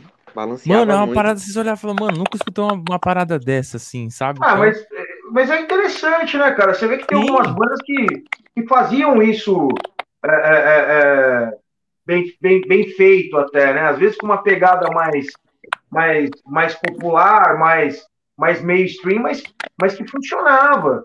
Você pegar, por exemplo, o Slipknot, por exemplo, mano, o que tem de o que tem de sonoridade diferente dentro do som dos caras, bicho, é uma, é uma coisa fantástica. Então dá, dá para dá para misturar isso aí, dá para fazer umas, umas coisas bacanas. É questão de rolar a vibe, né? De, pô, vamos, vamos, encontrou o cara para fazer, encontrou, vamos aí e, e, já era, né? Não é, não é a proposta principal da banda, mas por que não, né? A gente, a gente vê o Sepultura também. O Sepultura ultimamente vem fazendo parceria com uma par de gente diferente. Né? Uh, ele tem um som gravado com o Zé Ramalho, né? Sim. Que é, que é as borboletas, não sei das quantas lá, mas você ouve lá, porra, Sepultura com Zé Ramalho, que bosta. Aí você vai ouvir o som, puta que eu pariu, cara. É um puta som fodido, tá ligado? Pode então é, é, é, é diferente, entendeu? É, é, é, é, são coisas que, que pode acontecer. Não pode ter a cabeça tão fechada assim também, né? Nem na, nem na música, nem na vida, né, cara? Então é, é, é bem por aí. Então, se alguém quiser, se alguém que toca funk quiser fazer uma fazer um feat com o Greg Reaction aí, pode colar, não tem problema não. Funk, trap, rap, é, música, música sertaneja, baião. Se, se quiser, então aí, a gente encara qualquer negócio, bicho. A gente não tem dessa, não. O negócio não, é fazer um negócio sincero. Exato, sim, mano. Sim. E eu gosto desse tipo de laboratório, sabe? E a gente, eu, eu bateu essa, essa pira justamente porque tanto eu quanto o Thiago, assim, a gente aprendeu a ser mais versátil de uns anos pra cá. Porque quando, em 2008, quando era molecão, com MP3 assim, era só metal, metal, metal ali, só escutava isso. E não escutava mais nada. Odiava tudo. Não, não, aqui é só metal. E desde uns anos pra cá, fui mudando. Agregando coisas, fui ficando um pouco mais eclético. O metal sempre aqui, primeira, primeira top 1 para mim, sempre. E também lá, conhecer o trap, conhecer a eletrônica, sabe? Um hardstyle. Pô, hardstyle tem, tem tipo um mosh, sabe? Um pouquinho mais light, mas é um mosh ali, sabe? Moshzinho. Você fala, caralho. Um mosh que, que só dá cabeçada um no outro. É, não, não é tem soco, soco cara, não, é só, com uma, só cabeçada, só, né? cabeçada. só cabeçada, dói pra caralho isso aí, bicho. isso é foda, bicho. É mais light, é mais light. E tipo assim, a gente ficou nessa. Tá no palco agora, né? É. Tanto Porque que. Não mais porrada, não. É. Tanto que a gente tem esse laboratório aqui também, de trazer bandas. Trazer, a gente trouxe esse, um grupo que, que era o antigo recorde daqui de quase seis horas, era a molecada do trap. Veio aqui, conversou, bata, batalha de rima, o Thiago rimou zoando com os caras. E a gente quer nisso.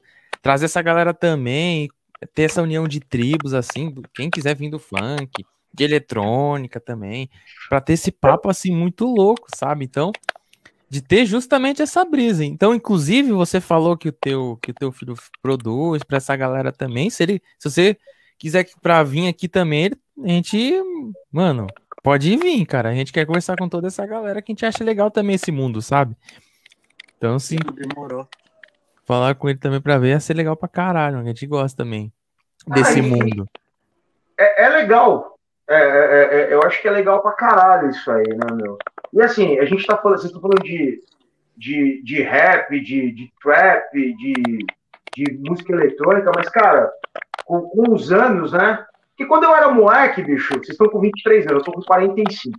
Quando, quando eu era moleque, mais novo do que vocês são hoje até, era só isso, cara. Era só isso. Chegou uma época na minha vida que eu só ouvia SOD, DRI e, e Death Metal, cara. Era, era a única coisa que eu ouvia na minha vida. O resto não, não prestava. Eu ouvia Extreme Noise Terror, achava uma bosta. Eu ouvia Madball, achava uma bosta eu ouvia não sei o que, achava uma bosta. Então era o quê? Era o radical do radical do radical. Com o tempo, eu fui abrindo, fui abrindo a minha mente para outras coisas. Aí veio, veio a faculdade. Na faculdade de história você, você começa a ver é, que o engajamento político não está só dentro do metal, está dentro de outras, de outras vertentes. E aí você começa a apreciar umas certas, certas é, coisas diferentes. Cara, hoje eu ouço Edith Piaf, velho. Eu adoro Edith Piaf, cara. Edith Piaf é uma cantora francesa da década de 20, 30, 40 e 50. Ela é a mãe de todas as cantoras é, é, de música popular do mundo, cara. Ela influenciou todo mundo. Ela influenciou a Elis Regina, ela influenciou a, a Maísa, ela influenciou a Celine Dion, ela influenciou todo mundo, cara. E, você ouve o som da mulher, é magnífico, cara. A hora que você rompe essa barreira e ela usa os instrumentos que os caras fazem, os arranjos dela, são fantásticos. São, são bandolins, são violões, são acordeons, tá ligado? Cara, piano, é, é, é, fantástico. E aí você vai, você vai se enriquecendo culturalmente e musicalmente, cara. A gente tem que sair. Mas é que eu te falei, né? Quem está no metal é mais difícil, porque é, o, o, metal é aquela coisa, né? O metal o hardcore, você não pode ouvir outra coisa. Ai, ai, ai. Se você ouvir outra coisa, Satanás vai ficar bravo com você. Então, bicho, é foda. E para você se livrar disso demora. Demora um tempo, tá ligado? Mas é do caralho. Eu recomendo Edith Piaf para todo mundo ouvir. Com certeza. Eu tenho certeza que o From Hell mais malvado vai ouvir vai ouvir Edith Piaf e vai falar, puta que eu pariu. Ou senão ele vai falar, porra, não tem um gutural. Essa mulher não canta um gutural, não quero ouvir. Porra, vai ficar maluco, cara. Ou ele vai ficar maluco ou ele vai apreciar. Tem é, mas quando ele pega. Mas aí que tá, né? Aí você vai pegar a história da mulher, é, década de 30, década de 40, viciada em, em morfina, tá ligado? Aí ele vai falar, pô, ela tava com capeta, então é nossa. é, ter isso. E a velha é doida, hein? É muito louco isso, cara. Muito louco. Ai, cara, pode crer. E, mano, agora indo mais longe ainda na parada, mano. Curiosidade de vocês dois, mano. Algum de vocês dois acompanha futebol, mano? Vocês torcem pra algum time? Eu torço pra esse time que tá pendurado na tua parede aí, bicho. Opa! Aí sim. Esse é, é, é, Eu não tô vendo, não. É, é, o escudo, é o escudo do Parmeira, rapaz. Aqui, aí, ó. ó. Coisa aqui, linda, ó. Não, tá, é, tá, tá ali, ó. É. Do outro lado. É, tá isso aí. Isso. É, ó, aqui, ó. Aqui, ó. Aqui, ó. Tá na, é tá, tá, tá, na mão, ó. Olha o short do moleque aqui, ó. Eu vi. Eu aí sim. Parmeira. Aqui é Corinthians, caralho. Eita, porra. É, é, é, a velha, é a velha história. É, é, é, o palmeirense, o corintiano e o baterista que não sabe nem se a bola é quadrada ou redonda, tá ligado? Caralho. e você, flamenguista? Acertou, mano. Aí, ó. Já acertou. eu não precisava nem da torcida do Flamengo pra ganhar de vocês, cara. Pois é, cara. Pois é. Pelo menos vai ter um corintiano torcendo pra gente na final da Libertadores, né? Mano, é, se fosse um só, tava bom, né? É. Mas Olha, cara, você ser... me manda aí o Cartola aí, porque eu tava, na... eu tava muito chato, eu tava no Cartola, tá ligado? Opa. Ah, demorou. Entra lá, pô, então entra lá. É, não, aí eu sozinho ali, aí eu desisti, mas eu volto. Ah, agora vai ter graça, pô. Com premiação oh. e a gente zoando, vai ser legal pra caralho. Não, mas, eu zoeira, mas eu era sozinho, assim, sabe? Eu baixei. Entendeu? Não, não. Demorava. Agora vai ser da hora pra caralho. Você já foi em jogo já, ô. Ricardo? Eu? É, os dois, né? Aí quem quiser responder Não, já, já, mano. Eu, eu, na verdade, é o seguinte. Eu, eu não sou assíduo, frequentador assíduo, uhum. mas eu, eu trabalhava há alguns anos atrás de motorista executivo. E eu atendi uhum. o hum. Corinthians, entendeu? Então Caralho, era. Da hora. Aí eu ia direto, fiquei com, com, com os jogadores e tal. E, e, e, aí a gente fica com essa rixa né, de time. Essa, pra mim é brincadeira, né? Mas fica uhum. essa rixa. Os caras são tudo brother. Tudo brother tantos caras do Corinthians, do Palmeiras, do São Paulo, que eu trampava com os caras. Então eu ia buscar uhum. o Arce pra almoçar com o Gamarra, tá ligado? Tipo assim, os bagulho meio de. Caralho! Aí, os caras ficam, tipo, é, não, aqui é Corinthians, aí é Palmeiras, brigando, sabe? Tipo, e, e na boa, os caras estão lá jantando junto, tá ligado? Indo, pro... indo pra noite junto, se é que vocês me entendem. Sim, sim, pra zona mesmo, né? É, e eu trampei bastante com os caras. Fiquei muito tempo com o Wagner Love, fiquei 15 dias trampando, sabe assim? Tipo, então eu tinha um contato, assim, foi as melhores épocas que fui no jogo, que eu ia, levava os caras, ficava no camarote com a família dos caras, tipo, era da hora. Ficava no CT vendo os treinos, sabe assim? Foi mó legal. E, e os caras são tudo, assim, de todos que eu conheci, tudo melhores pessoas para trabalhar, assim, sabe? Que eu trabalhava com motorista executivo, com executivos de empresa mesmo né? Que alguns legais e alguns um nojo, acha que é Deus. E agora os jogadores de futebol é tudo lixo, cara. É tudo tranqueira, jogador, diretor, é tudo gente fina, assim, sem frescura, assim. Eu, não fui maltratado uma vez, assim, como eu fui com executivos, entendeu? Hum. E aí eu tava, ficava no CT, tipo, o dia inteiro, das oito da manhã às seis da tarde, almoçava com os caras, brincava, zoava, o Christian, sabe? Tipo, o, Romero, na época, foi 2015 isso. Wagner Love, hum. o Alessandro.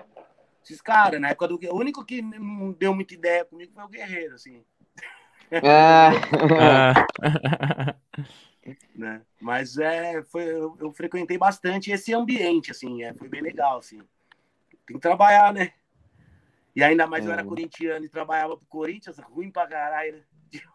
Pô, é. Ah, que trabalho difícil, cara. Eu ficava lá, fazia porra nenhuma, ficava o dia inteiro com os caras rodando, levando em restaurante, levando em boate, levando. Caraca, mano, muito, muito mole. E o é, Renato?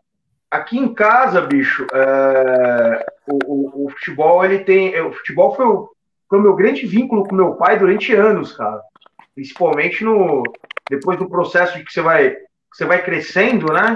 E às vezes você se afasta um pouco das, das ideias, da, da, da visão de mundo, né? Da, da tua família. Mas o, o Palmeiras sempre foi o grande o grande assunto, né? Em comum entre eu e o entre eu e o meu pai.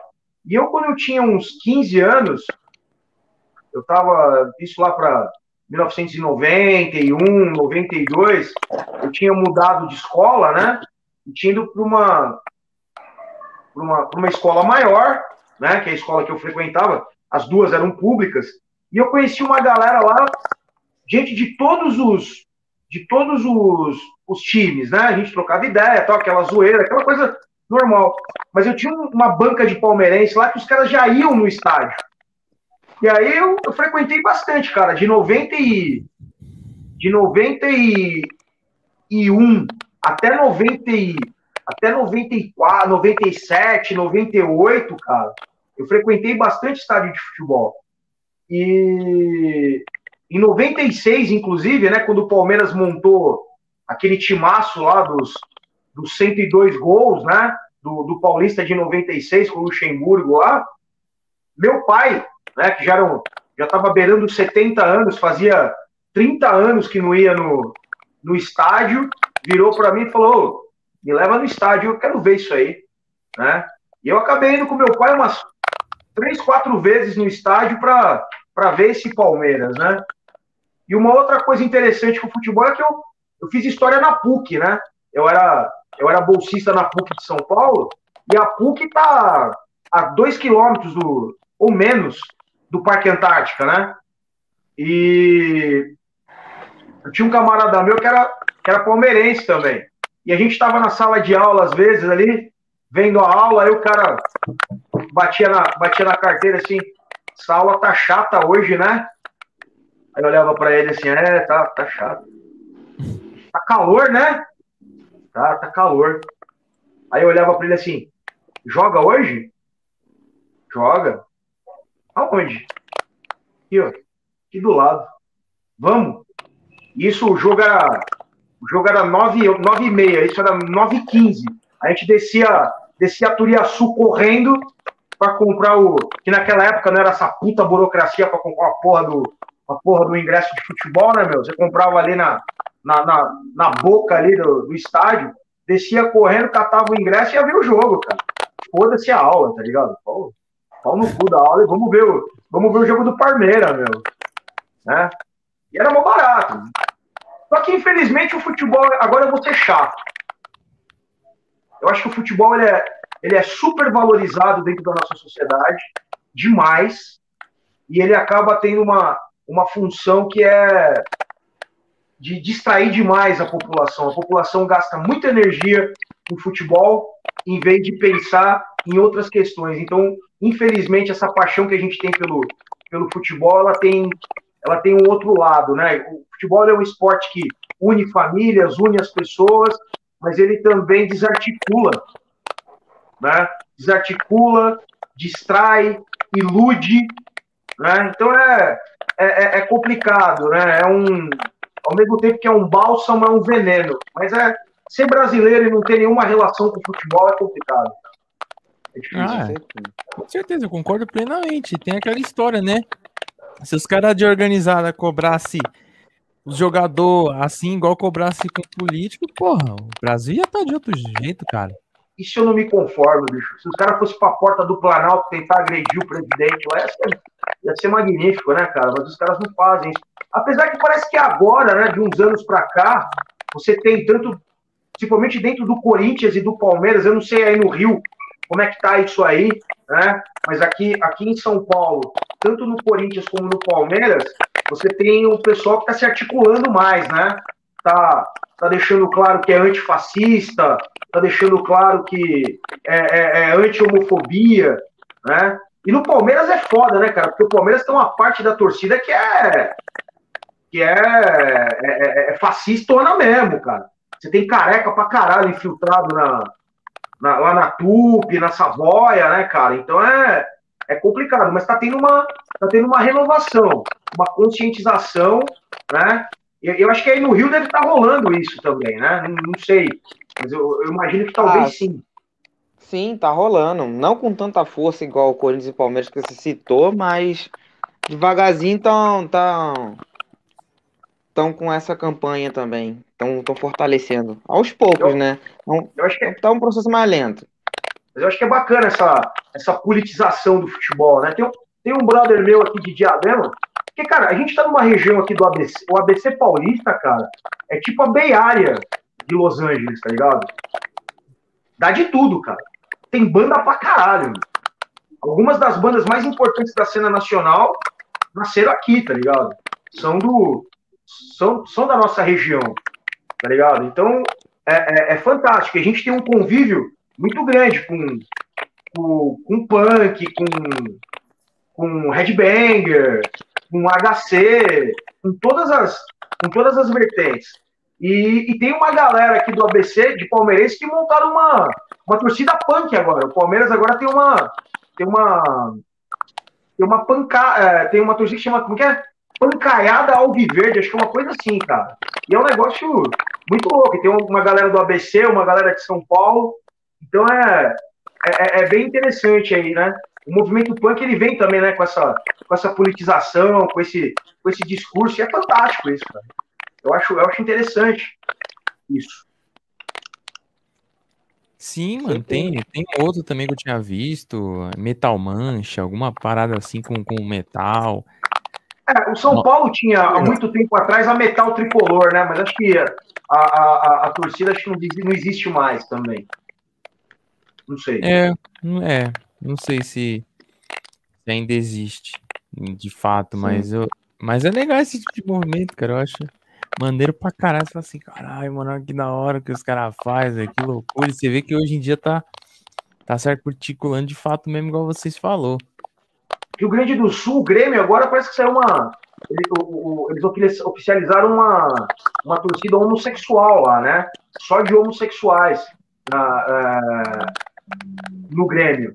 Né? Já, já, ela, ela, já existia há alguns anos, era uma coisa menor, mas agora os caras montaram um, uma torcida específica para esse para essa galera que eu acho muito louco também cara é, é, essa galera tá ocupando o, o, esse espaço do futebol as mulheres estariam ocupando mais esse espaço do futebol é, também é interessante isso e faz parte tá democratizando mais né é, Sim. pô.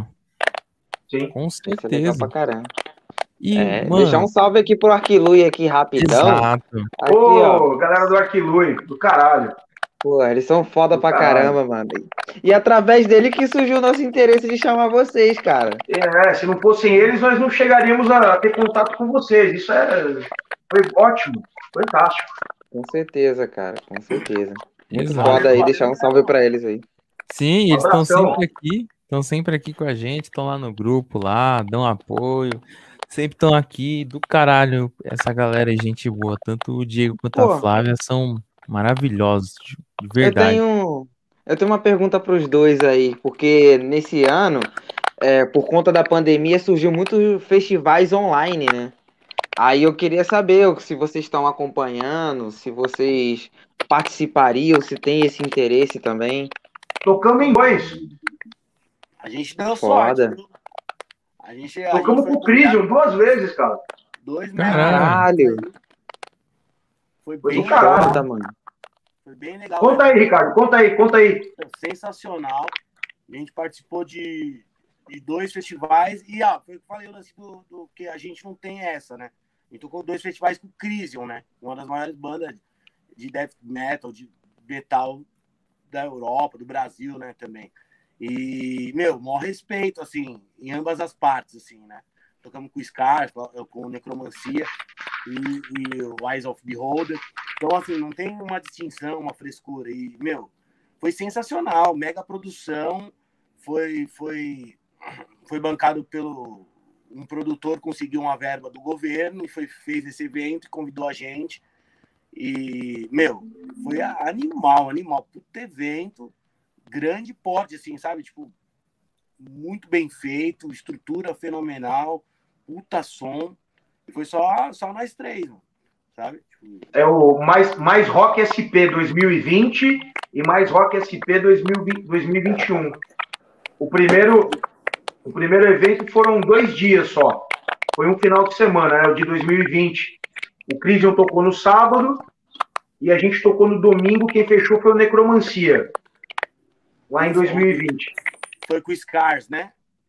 É, a gente tocou, é, tocou a gente, o Scars, e o, o Necromancia e aquela banda de hardcore do, de, aqui, aqui de, Sub.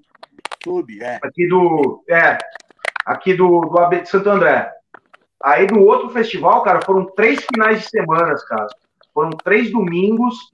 Tocou Raimundos, tocou tocou uma galera da formação original do Sarcófago, tocou o Crisium, tocou Necromancia, tocou Living Metal. Cara, tocou gente pra cacete. A gente, e a gente teve o prazer dessa vez de dividir o palco com, com o Crisium, tá ligado? A gente abriu o show do, do Necromancia e o Necromancia abriu o show pro Crisium. Foi, foi fantástico, cara. Foi fantástico. A gente. É, é, pra gente é muito gratificante estar tá tocando com essa, com essa galera, tá ligado? É foda. Né, também, porque Sim. Gostariam de estar tá fazendo, né? Exato. Aqui, olha, cara. Sim, sim. E fantástico, cara, com uma estrutura fodida. Aparelhagem. É, é, é o outro lado daquela história da aparelhagem que a gente estava conversando no começo, tá ligado? Aparelhagem filé, cara. Só coisa bacana, coisa boa, coisa top, tá ligado? O que os caras ofereceram pro Crisium, ofereceram para as outras bandas, e foi do caralho, bicho. E eu acho, eu acho o evento, esse tipo de evento é válido, entendeu? Eu acho que é, acho que é bacana. Na, na situação que a gente está, é bacana. É, é, aquela coisa, se só tem tu, vai tu mesmo.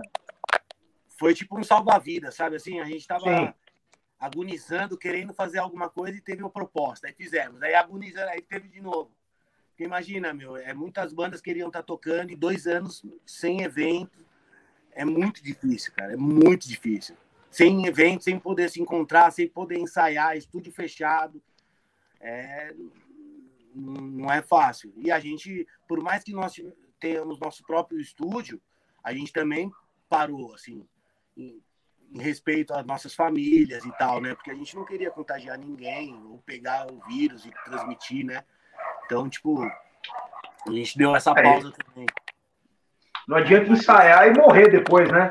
Aí também não vai, não vai adiantar porra nenhuma, né? É, mas foi, mas foi sensacional, cara. Meu, muito foda, muito foda mesmo. E a gente, a gente curtiu pra caralho e quem, se, quem tiver fazendo live aí, quiser uma banda de hardcore pra tocar, aí pode chamar a gente também que a gente vai. A gente acha do, a gente acha do caralho, meu. A gente gostou pra caramba. É, é, eu acho que, eu acho que é, é, é, foi uma forma de levar as bandas para dentro da casa das pessoas também, né? Então é, é interessante isso. Muita gente mandando foto pra, da gente da TV, né? Ó, oh, tamo vendo, pai, não sei o quê. Pô, muito legal, cara. Muito legal. Agora a ansiedade é para fazer um evento presencial, né? Passar essa fase e o calor humano também não tem igual, né, meu? Então, fazer tudo direitinho e fazer um puta de um evento, eu acho que vai ser destruidor, assim. Então, eu, isso a gente tá ansioso, apesar de estar tá compondo e não, não lembrar mais das músicas velhas, né? Tipo...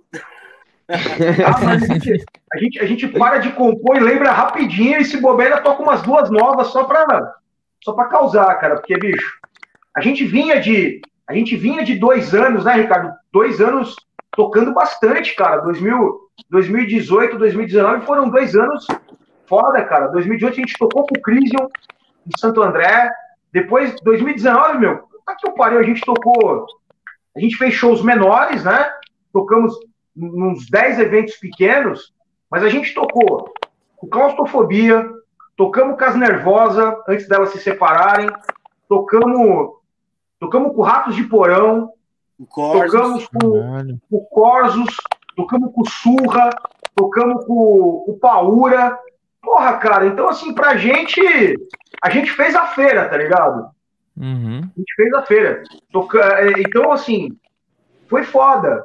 E aí, em 2020, a gente tocou com Fogo Cruzado, cara, banda punk, banda punk fudida, cara, né? Tocamos com uma banda punk do Rio, qual que é o nome dos caras, bicho? É... Ódio Social? Não, não é Ódio Social. É uma banda, é uma banda do Rio antigona aí de punk rock, os caras são são lendários também, cara. Eles tocaram junto com o Fogo Cruzado, tocamos com Matilha também, que é aí do Rio também. E foi do caralho. A gente fez dois shows no final de semana, na outra, no, no meio da semana, pum, pandemia. Aí, Caramba. fudeu. Caramba. Aí foram seis meses sem pegar no. Seis meses, né, Ricardo, sem ensaiar? É, não, acho que foi até mais, acho. Foi até mais, né? Uns oito meses sem ensaiar. Foi foda. Caramba. Caralho. É tristeza. Aí eu peguei Covid, o batera da gente pegou Covid, foi foda. Foi, foi bem tenso. Foi bem muito, tenso. Muito, muito. Pelo menos tá. Agora parece que vai estabilizar e vai voltar, né? Aí vai poder marcar certinho, vai matar com a vontade finalmente, né? Que a maioria pelo menos já tá começando a marcar alguma coisa já pro ano que vem, algumas coisas. É e voltar, porque, cara, quando isso aqui tudo acabar, cara, eu quero ir pelo menos uma vez por semana em, em show, cara. Fazer o que eu não consegui fazer antes, cara. É o que a gente tá contando. O que a gente tá contando é isso, é que tem os shows e que a galera lembre da gente, tá ligado? Já estamos com uma proposta aí, vamos ver se recebemos um convite aí, vamos ver se se materializa, né? Abriu um, um espaço novo no ABC, o 52 Vamos ver se. Vamos ver se rola da gente tocar lá. Mas a, a expectativa é essa. Mas é como o Ricardo falou, né? A gente quer tocar, mas a gente está com. A gente está com um projeto maior, uma proposta maior, que é compor o disco novo. A gente está bem focado nisso e a gente está tá num processo até que até que legal, né? Já estamos com seis músicas novas tal. E.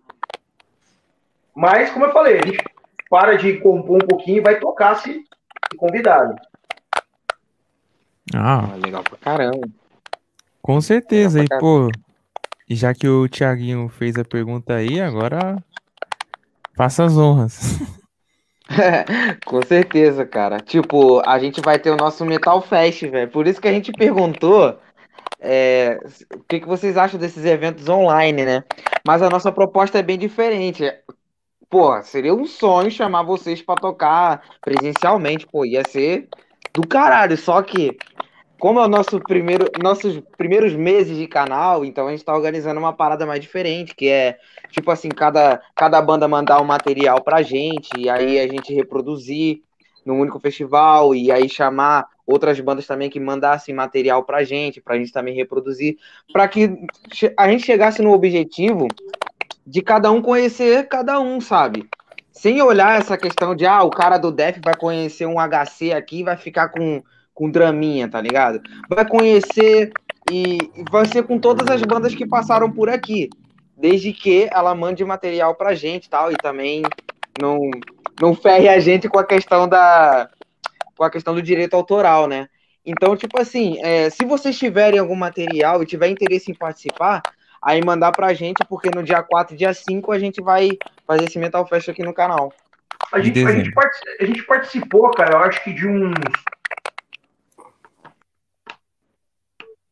Uns quatro festivais nesse formato. É que o nosso material. É, assim, a gente manda. A gente, uhum. mano, é que não é, não é exatamente o material que a gente mais gosta, né? Porque já são algumas. Já, já é um material um pouco. um pouco superado, né? Um pouco antigo. Mas a gente manda, cara. Se vocês quiserem videoclipe, a gente manda videoclipe. Se vocês quiserem material ao vivo, a gente manda material ao vivo, tá ligado? Eu acho que qualquer tipo de exposição é bacana, tá ligado? E a gente, a gente curte e a gente vai ter o maior prazer em, em participar, claro.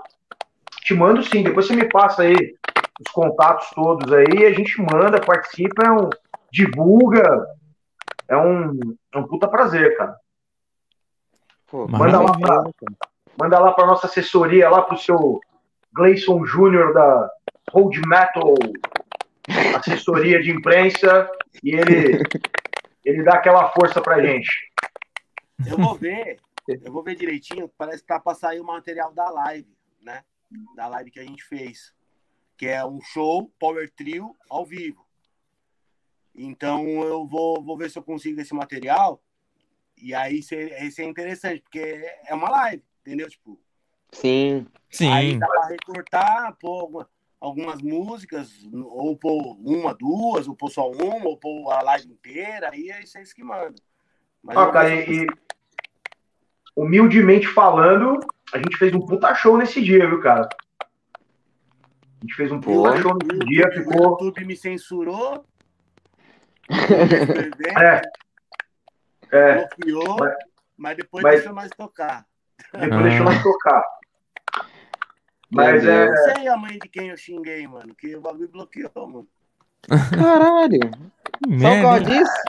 Na é que normalmente a, gente, normalmente a gente puxa, normalmente ele, ele, ele, ele fala alguma. Antes da gente começar a tocar, rola umas palavras de ordem, né, cara? E, e eu acho que o YouTube não entendeu direito, que não entendeu direito a, a proposta, né? Então a gente não sabe, na verdade, a gente não sabe quais são os critérios que esses caras usam para para bloquear, ainda mais uma transmissão ao vivo.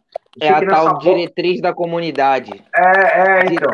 Que a gente não sabe e, o que é. É, então. E nessa bosta aí a gente perdeu uma música e meia quase, né? Caralho. Mas o resto do show foi legal. Aí ele não xingou, aí ele não xingou mais ninguém, rolou de boa, tá ligado? Ficou na paz. Ficou tudo é. na paz. Da hora. Mas, mas é legal, cara. É legal. Se a gente pegar esse material, a gente manda e ia ser fantástico, porque é o primeiro material com, com, com o Power Trio, né? Ah, apesar que tem a primeira live no YouTube. Só que a primeira live ela não tá cortada. Não tem como desmembrar ela com todas as bandas juntas, tá ligado? Uhum. A, gente, a gente não tem esse material. A gente pode tentar correr atrás também. Vamos, Vamos ver se a gente consegue. E foi bem legal também o show da, da primeira live. Só que não foi num palco tão bacana, foi num, foi num estúdio tal. Né? Esse último teve uma produção legal pra caramba. Sim. Ah, sim, ah, com certeza. A gente vai vendo isso certinho, vai se falando. Sim. Pra, pra deixar nesse esquema aí. Tamo dentro, sim, vai ser um é. prazer, vai ser um prazer. Pô, cara, ah, brigadão, então, é, vai ser uma honra, mano. topado já. Com certeza. E tipo assim, é, pensando no ponto de vista logístico, a gente tá pedindo para agora a, a, a, os materiais, né? A gente tá pedindo, mas tipo assim, se puder mandar mês que vem, a gente só quer ter o material o máximo de bandas possíveis pra gente fazer a line-up, tudo organizado, pra gente também fazer um trabalho de divulgação legal, entende?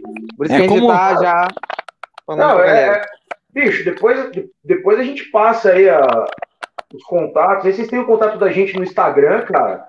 Fala, manda o que você quer lá, que quem, quem mexe com essas paradas sou eu. E aí eu já corro atrás, te mando o que você quiser. Tem, tem link do Mega, tem link do, do, do Drive. Se precisar baixar alguma coisa que eu baixo também, mando pra você. Aí não tem, tem problema não, cara. Tá, tá fácil. Então, valeu, é só, é só mandar o endereço e vai ser um puta prazer estar junto aí, cara. Demorou. Tranquilo. Fechou, fechou, é. Aí, mais uma já encaminhada já, maravilhoso. É nós. É nós. Vai mano. ser um Metal Fest do caralho, mano. Vai ser um Metal Fest do caralho. Ah, se vai, viu? Você é louco. E, vai mano, fazer um barulho, hein? Tomara. Nossa, com certeza. E, mano, dá uma pergunta, perguntinha, mais uma perguntinha doida também. Que assim, vocês que já têm filho e tudo, eles jogam, que vocês comentaram e tudo, vocês chegaram também a jogar ou, ou nem tanto assim? Se vocês jogam, já jogaram alguma coisa em algum momento? O quê? Uh... Videogame. Uou! Videogame, essas é. paradas. É. Ah, cara, eu. Ele joga pra caralho. Eu. Eu não posso, eu, não, eu, eu sou noia. É, ele é noia, é. Ele é, ele é noia. Fala aí, você que. É Fala aí o que, que você joga. Eu sei que ele fica internado aí, bate no, bate no moleque, tá, saca o controle nos filhos. Eu sei que o negócio. Cara, que isso, cara? Não, ó, cada Caralho. Um, vê, cada um tinha um Xbox e aí a gente jogava tipo, em três Xbox, meus filhos. Meus filhos é mó rato, assim. Aí jogava uhum. só BO2 só, Call of Duty. Caralho. Da hora, hein? Eu, eu, eu, sempre fui tiozinho de jogar futebol, né? Esses jogos assim, né? Master League e tal. Aí os moleques, não, pai, eu viciei, mano. Era 4 horas da manhã, eu tava lá embaixo, tinha que trabalhar às 6, sabe? Pô, caralho. Nossa. Viciadaço. Febre da porra. A minha pira é com jogo de zumbi, mano. Resident então, Evil. Não, mano, ficava... não, mas eu jogava zumbis, pô. É da hora também. Modo zumbi. Você é louco, mano. O bagulho não tem pausa, mano. É pro round 50. Tipo, pra ficar caveira com dois caras, sabe? Tipo, era um bagulho assim, aí, mano, era cinco horas jogando, não tem pausa, mano. Eu mijava na garrafa, caralho. Caralho. Caralho. Você cara, nível. O cara é nóia mesmo, né? Eu, é. ó, eu, eu, eu, Os zumbis do BO2, mano? É, é, aquele joguinho lá do, do, do, zumbizinho, né? Que abre, a, abre o chão, tá? Eu, eu lembro disso aí. É, do, não, eu lembro do, viciado. Agora que eu, eu lembro do filho dele jogando isso aí. É de 2012 essa porra, né? Mas eu, eu faz uns Sim. dois anos que eu parei, assim. A minha, a minha experiência. A minha experiência com videogame é, é, terrível, cara. Eu, eu não tenho habilidade nenhuma para jogar videogame, cara. Eu até tento. Eu até tento, até, até comprei um. Até comprei aí um. Um Xbox. Ele é fez, ele fez, ele fez um rolo com, com um ex-camarada nosso num, num pedal, e aí eu sei que os caras fizeram o rolo e veio parar um videogame na minha mão, tá ligado? Eu nem, eu nem lembro qual foi a história. Eu sei que os caras. Um transou com o outro, aí deu um pedal, aí fez não sei o quê, e, e, e na minha mão sobrou um videogame, tá ligado? Aí eu falei, bom, Caralho. beleza, né? Aí eu falei, deixa eu tentar jogar essa bosta. Aí fui comprar, comprei só só joguinho original, tal, e escambau. Comprei um Batman lá que eu até tentei jogar, legal pra caralho, gostei do jogo, mas não, não deu meia hora. Começou no tutorial lá para fazer o cara voar e não, voava, eu não, não, conseguia. Aí eu falei, ah, meu, sabe uma coisa? Foda-se. Falei pro moleque, é na, na leva essa porra desse videogame pra casa aí. Quando deu que, que foi? O, o lockdown, assim, parou tudo. Aí uhum. pra caralho ano passado, é verdade. Você é louco. Ficava tipo 12 horas jogando. Caramba, ah, ah, pra falar que eu não jogo videogame, bem. pra falar que eu não jogo videogame, eu jogo um joguinho no celular chamado Township. Já tô jogando aquela bosta faz três anos. Eu tenho uma pá de ovelhinha, tenho uma pá de casinha, as coisas assim, né? Pra falar que eu não jogo videogame, mas não, não passa disso, bicho. Não passa disso. Agora, você pegar ali, não. você pegar ali, ficar ali cinco horas jogando, não dá. Cinco horas jogando, não dá. Não consigo. É, não, eu no celular eu perco um tempinho no Clash Royale, também viciado. Faz uns quatro anos que eu jogo. E lógico, né? Eu, e, e, lógico, eu sou velho, eu jogo buraco também, né? No, no celular, né? Aquele joguinho de buraco, né, cara? Canastras, cada lugar chama de um jeito. É, realmente Cara, eu sou jovial, ele é velho. e um trucão? Joga também? Ah, isso aí, mano, eu, eu sou estraga prazer, assim, sabe? Acabo com festa, tá ligado? já quebrou mesa, já? Já, não. Eu acabei com uma festa uma vez na casa da, da família, mano. Tipo, o velho levantou e falou: Não dá, mano, pra jogar esse filho da puta. Eu fico provocando. tipo, nossa, sou um desgraçado, mano. Ladrão. Cara, a gente tem que jogar um dia, mano, só pra causar, pra causar terror, mano. A gente tem que Sabe jogar. Assim, ladrão safado, mano, assim. o problema é que aí você acaba arrumando outras duplas, aí você joga só com o cara. Aí você, o cara vai saber as pilantragens que você vai fazer, né? Aí, aí num dia você não vai, ele joga com outro, aí ele conta pro outro, aí acabou, né, mano? Tipo, o cara sabe tudo o seu segredo, fudeu, né? Mas safado. É verdade. Mano. Ladrão desgraçado. Joga de, de, de, de, meu, de bater na mesa, de subir no banco, falei, agora? E você com nada na mão, assim, aí o cara correr, assim. Ah, é legal pra caralho fazer essa porra, mano. Nossa, teve aí uma você vez. Joga cara, você é um otário mesmo. Aí ele aceita a próxima, você mete o zap na testa dele. Pá! legal pra caralho. Mano, teve uma vez, teve uma vez que o tava eu e o meu primo, assim, mano. Ele, mano, olha só, a dupla dele tava com um casal maior. Você acredita que os caras conseguiu perder ainda? Caralho.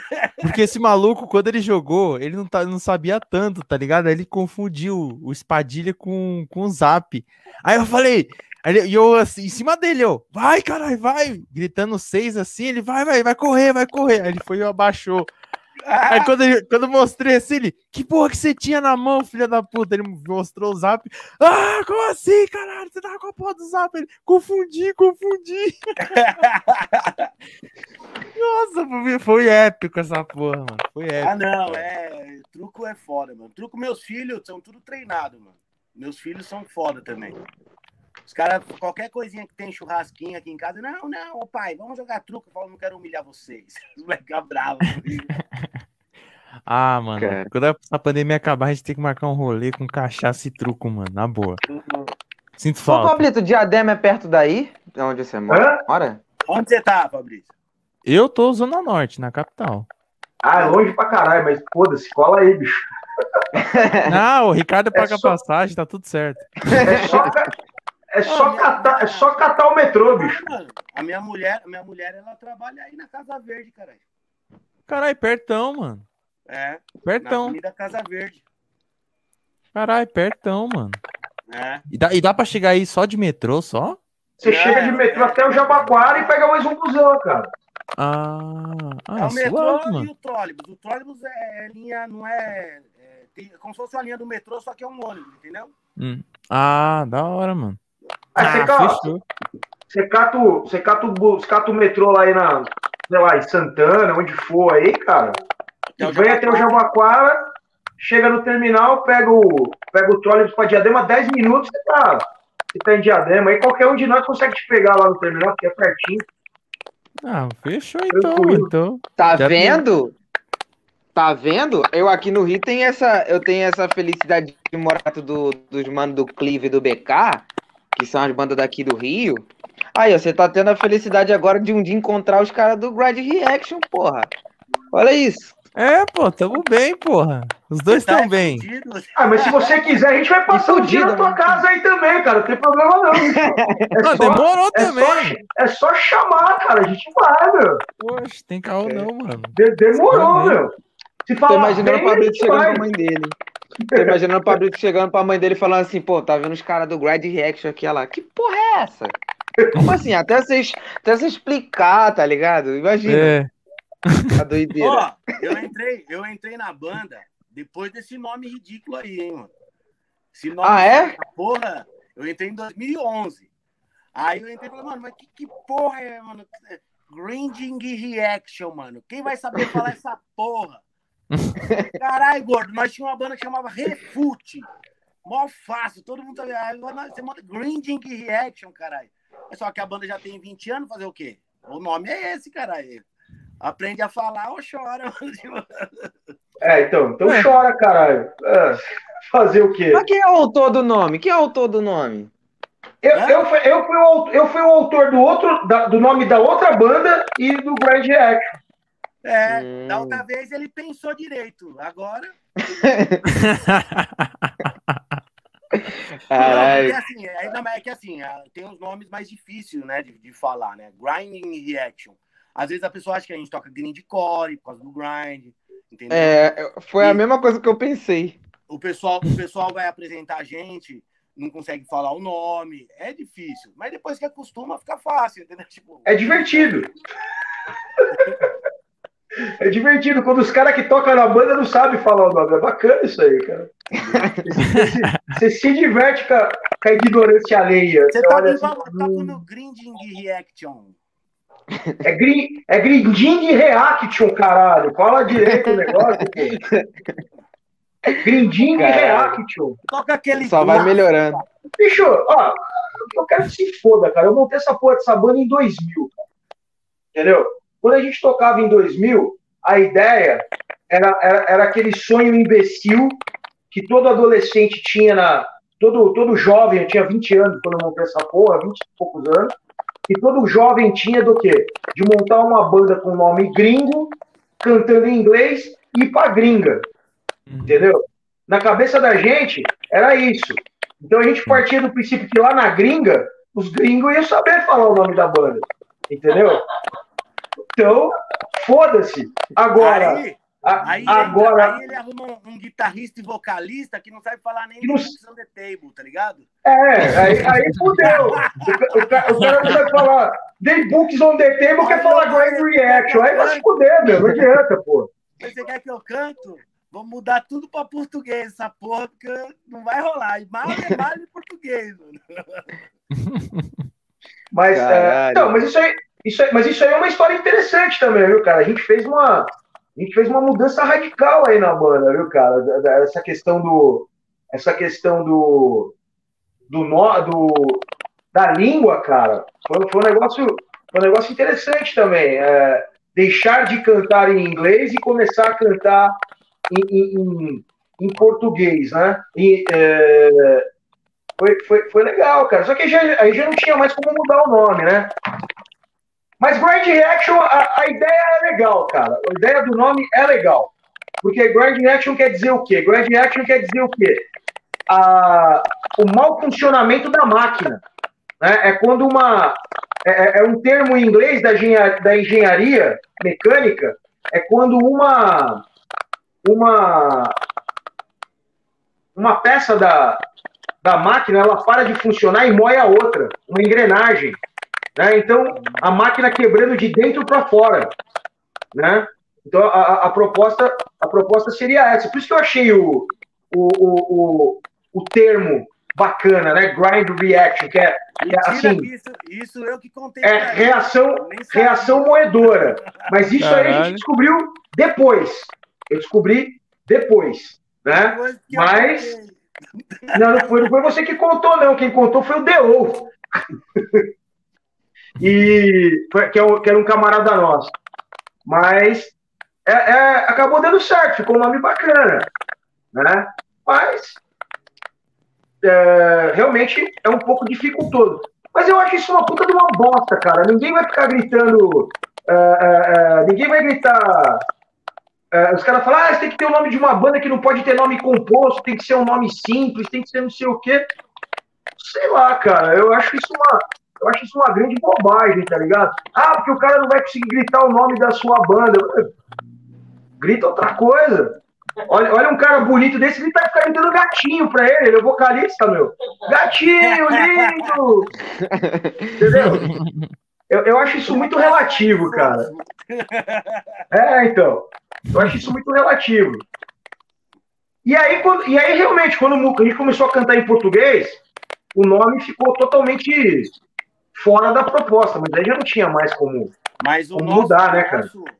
eu, eu não cantava, né, galera? Eu não cantava, né? Eu só tocava guitarra, tanto no Refilt quanto no Grind Reaction. Eu entrei para tocar guitarra, nunca cantei, né? E aí entra vocalista e sai vocalista, entra vocalista e sai vocalista.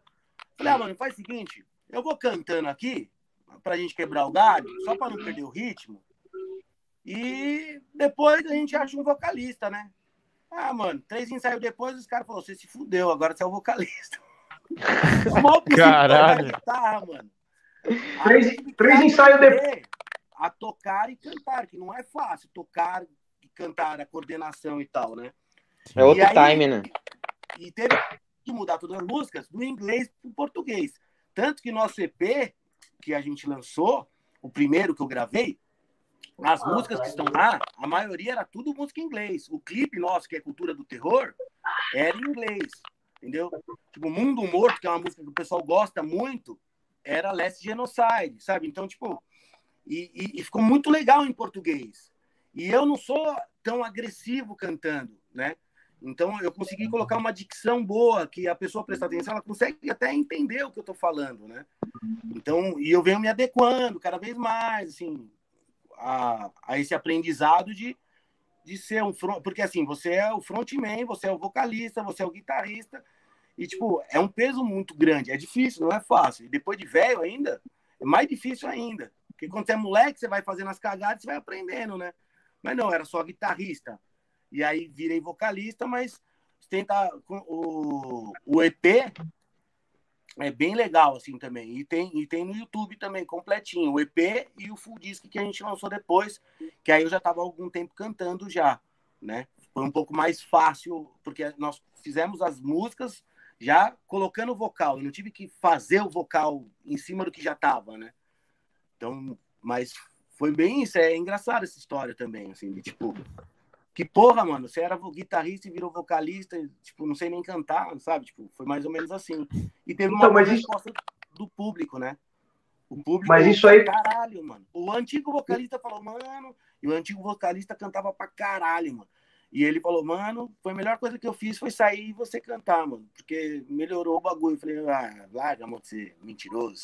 tá ligado? Mas, é, mas é, é, é, essa história é interessante mesmo, porque a gente teve um. O, a, banda, como a banda é de 2000, né? Até, 2000 e, até 2008, a banda ela teve, uma, ela teve poucas mudanças de formação. A gente conseguiu manter uma formação por cinco anos, cara. E, e depois foram, foram, foram mudanças de formação pontuais que não, não alteraram muito a estrutura. Mas a partir de em 2008 nós tivemos alguns, alguns problemas e a banda ela ficou ela ficou sem nenhuma atividade durante quase três anos. E quando a gente voltou, né, a gente voltou sem conseguir firmar formação, né? Então nós ficamos basicamente de, você tem uma ideia, cara, nós ficamos de 2011, quando a banda voltou em 2011, nós ficamos quase um ano ensaiando um guitarra, eu e um batera. Aí, para a gente ver se dava uma diferenciada, como a gente não arrumava vocal, a gente chamou ele para tocar guitarra, tá ligado? E aí ele veio, veio tocar guitarra com a gente. Mas a gente não conseguiu arrumar vocal. E de, 2000 e, de 2011 até 2014, cara, até julho de 2014, metade de Diadema participou da banda, cara. Metade dos músicos de Diadema tocaram no Grand Reaction, cara. E isso atrapalhou muito a gente. Então, quando a gente conseguiu estabilizar a banda, que a gente viu que a, que a, que a, que a, que a formação tinha estabilizado, a gente estava babando para gravar, para voltar a tocar. E só estabilizou de vez quando ele começou a cantar. Então, meu, a gente falou: ó, você vai cantar, e três meses depois ele estava gravando. A gente estava gravando o EP que a gente tinha, a gente tinha um som novo e a gente estava alucinado, cara, para gravar, para lançar alguma coisa. A banda não lançava nada há mais de 10 anos, cara. A gente estava alucinado para lançar alguma coisa. Então eu falei, meu, vamos fazer um, um EP que a gente vai mostrar a transformação da banda, o que ela era e o que ela vai ser a partir de hoje, né? Com a, com a formação nova. No entanto, que o CD chama Tempo, Persistência e Fúria, né, meu? Que é justamente é, marcando, né? Essa questão que na época a gente estava para fazer 15 anos de banda, é, é, essa questão de não desistir, e a questão de ainda estar tá no gás, estar tá no, tá no pique, né? Um moleque de 15 anos na guitarra, bicho, imagina. Eu com 38 anos e um moleque de 15 na guitarra, tá ligado? Então, assim. Ele que quis, ele que quis. Foi um... É, é. Ele, ele, ele não queria o moleque de 15 anos, depois adotou o filho da puta, o moleque tá quase morando na casa dele. Saiu da banda, mas não sai da casa dele. E tipo. Caralho. E tipo assim, cara, é... foi foda, tá ligado? E a gente falou, meu, vamos, Ah, você precisa cantar em, em, português, então vamos cantar em português. Se ele cantasse em aramaico, a gente ia cantar em aramaico também, tá ligado? Ia ser o que, o, o, o, o que desce. E ele foi, ele, ele teve uma postura foda, cara. Eu, eu sou obrigado a, a, a reconhecer isso que, e, e agradecer muito ele, cara, porque, tipo, o Grand Direction originalmente é um projeto meu, né? Eu sou o único que sobrou, né, da, da formação original. E ele comprou, ele comprou a ideia, né, o Wesley também, mas ele especificamente ele comprou a ideia e ele se sacrificou para fazer isso, porque realmente, como, como foi dito aqui, não é fácil, né, cara? Você cantar, tocar, né? E porra, eu tenho, eu tenho uma, eu tenho uma dívida nesse aspecto com ele, né? Dele, dele ter feito essa coisa para a banda funcionar. E foi muito interessante, cara. Foi, foi muito interessante. Mas também aquela coisa, a cabeça era outra, né? A gente já, a gente já estava mais velho, mais rodado, com mais, com mais experiência, né? Sem aquela ilusão absurda de, ah, vamos ser um novo Sepultura, tá ligado? E, e caralho, entendeu? Então foi, foi bem, foi, foi bem interessante essa, essa construção da nova formação. Esse é um outro problema pra banda, viu, cara? Manter formação, bicho. É foda, cara. É foda. Porque é uma família, e atrapalha né? pra caralho. E atrapalha pra caralho quando você não. Quando você muda de formação, cara. E são ideias diferentes e tal. Por isso que a gente falou, mano, é o seguinte, é Power Trio, vamos tocar bagaceira, já era, vai ser um arregaço. E aí a gente fez um show no Power Trio, né? O primeiro show no Power Trio foi lá na cidade de Tiradentes, né, Renato? É. Mano, a galera pulando no teto e tal, foi puto evento, assim, tipo, quebradeira, eu, olhando e falando, mano, já era, vai ser o Power Trio e foda-se, sabe? E aí fizemos essas lives, e tal, e puta, caralho, assim, tipo, é difícil, porque antes, quando você, por exemplo, quando você tem duas guitarras, tudo, um monte de gente segurando, você comete qualquer deslizezinho, beleza, o outro cobriu ali, passa. Sozinho, mano, você cagou, cagou mesmo, não tem boi, entendeu? Tipo, não tem, não tem essa. Você errou a nota, o bagulho vai fazer. Lá, tipo, Então você tem que ser muito mais concentrado, muito tem que treinar bastante para conseguir fazer Entrosado, né? Possível. É lógico que nenhuma banda, eu, eu, eu aprendi isso vendo bandas grandes, fazendo festivais grandes, que todo mundo tem um errinho aqui, um errinho ali. O cara que gravou ali, o cara não vai ter aquela voz no show ao vivo, a não ser que tenha efeito e tal, mas é, é, a gente é ser humano, você grava lá 15 músicas, sei lá, tal, aí você grava três, depois você volta, grava mais três, né? Tipo, no show você tem que é. tocar lá 15, 17, 20 músicas. Tipo, oh, é que nem diz o samba, né? Todo mundo erra, né? Você é louco. Todo mundo erra, não tem, não tem ideia, cara. A gente erra mesmo aí. É, tem, só, que, só que aquela velha, a velha coisa, né? Em três, em três é como ele falou, é difícil. É mais difícil, porque um tem que, um, um tem que estar tá junto com o outro e, e tem que estar tá conciso. Então, realmente, gera uma tensão maior. Mas é legal pra caralho tocar em três. E esse papo de fazer bagaceira é tudo conversa fiada. A gente achou que a gente ia entrar num, num estúdio e fazer hardcore old school, tá ligado? Ah, vamos virar Exterminais Terra. Estamos em três aqui. É, fudeu, vai ser, vai ser quase um crush em dó, tá ligado? Porra nenhuma. Aí começa a faz, faz detalhe aqui, faz detalhe ali. Não, quero meter uma escala ali. E, e vai. Né? E é, e, é, muito louco. E como Mas a gente não tem bagaceira. Não, tem, tem, tem. Tem as bagaceiras. A gente conseguiu fazer uma música de 1 minuto e 40, que é uma puta de uma bagaceira, cara. Isso, aquilo ali é bagaceira mesmo. Entendeu?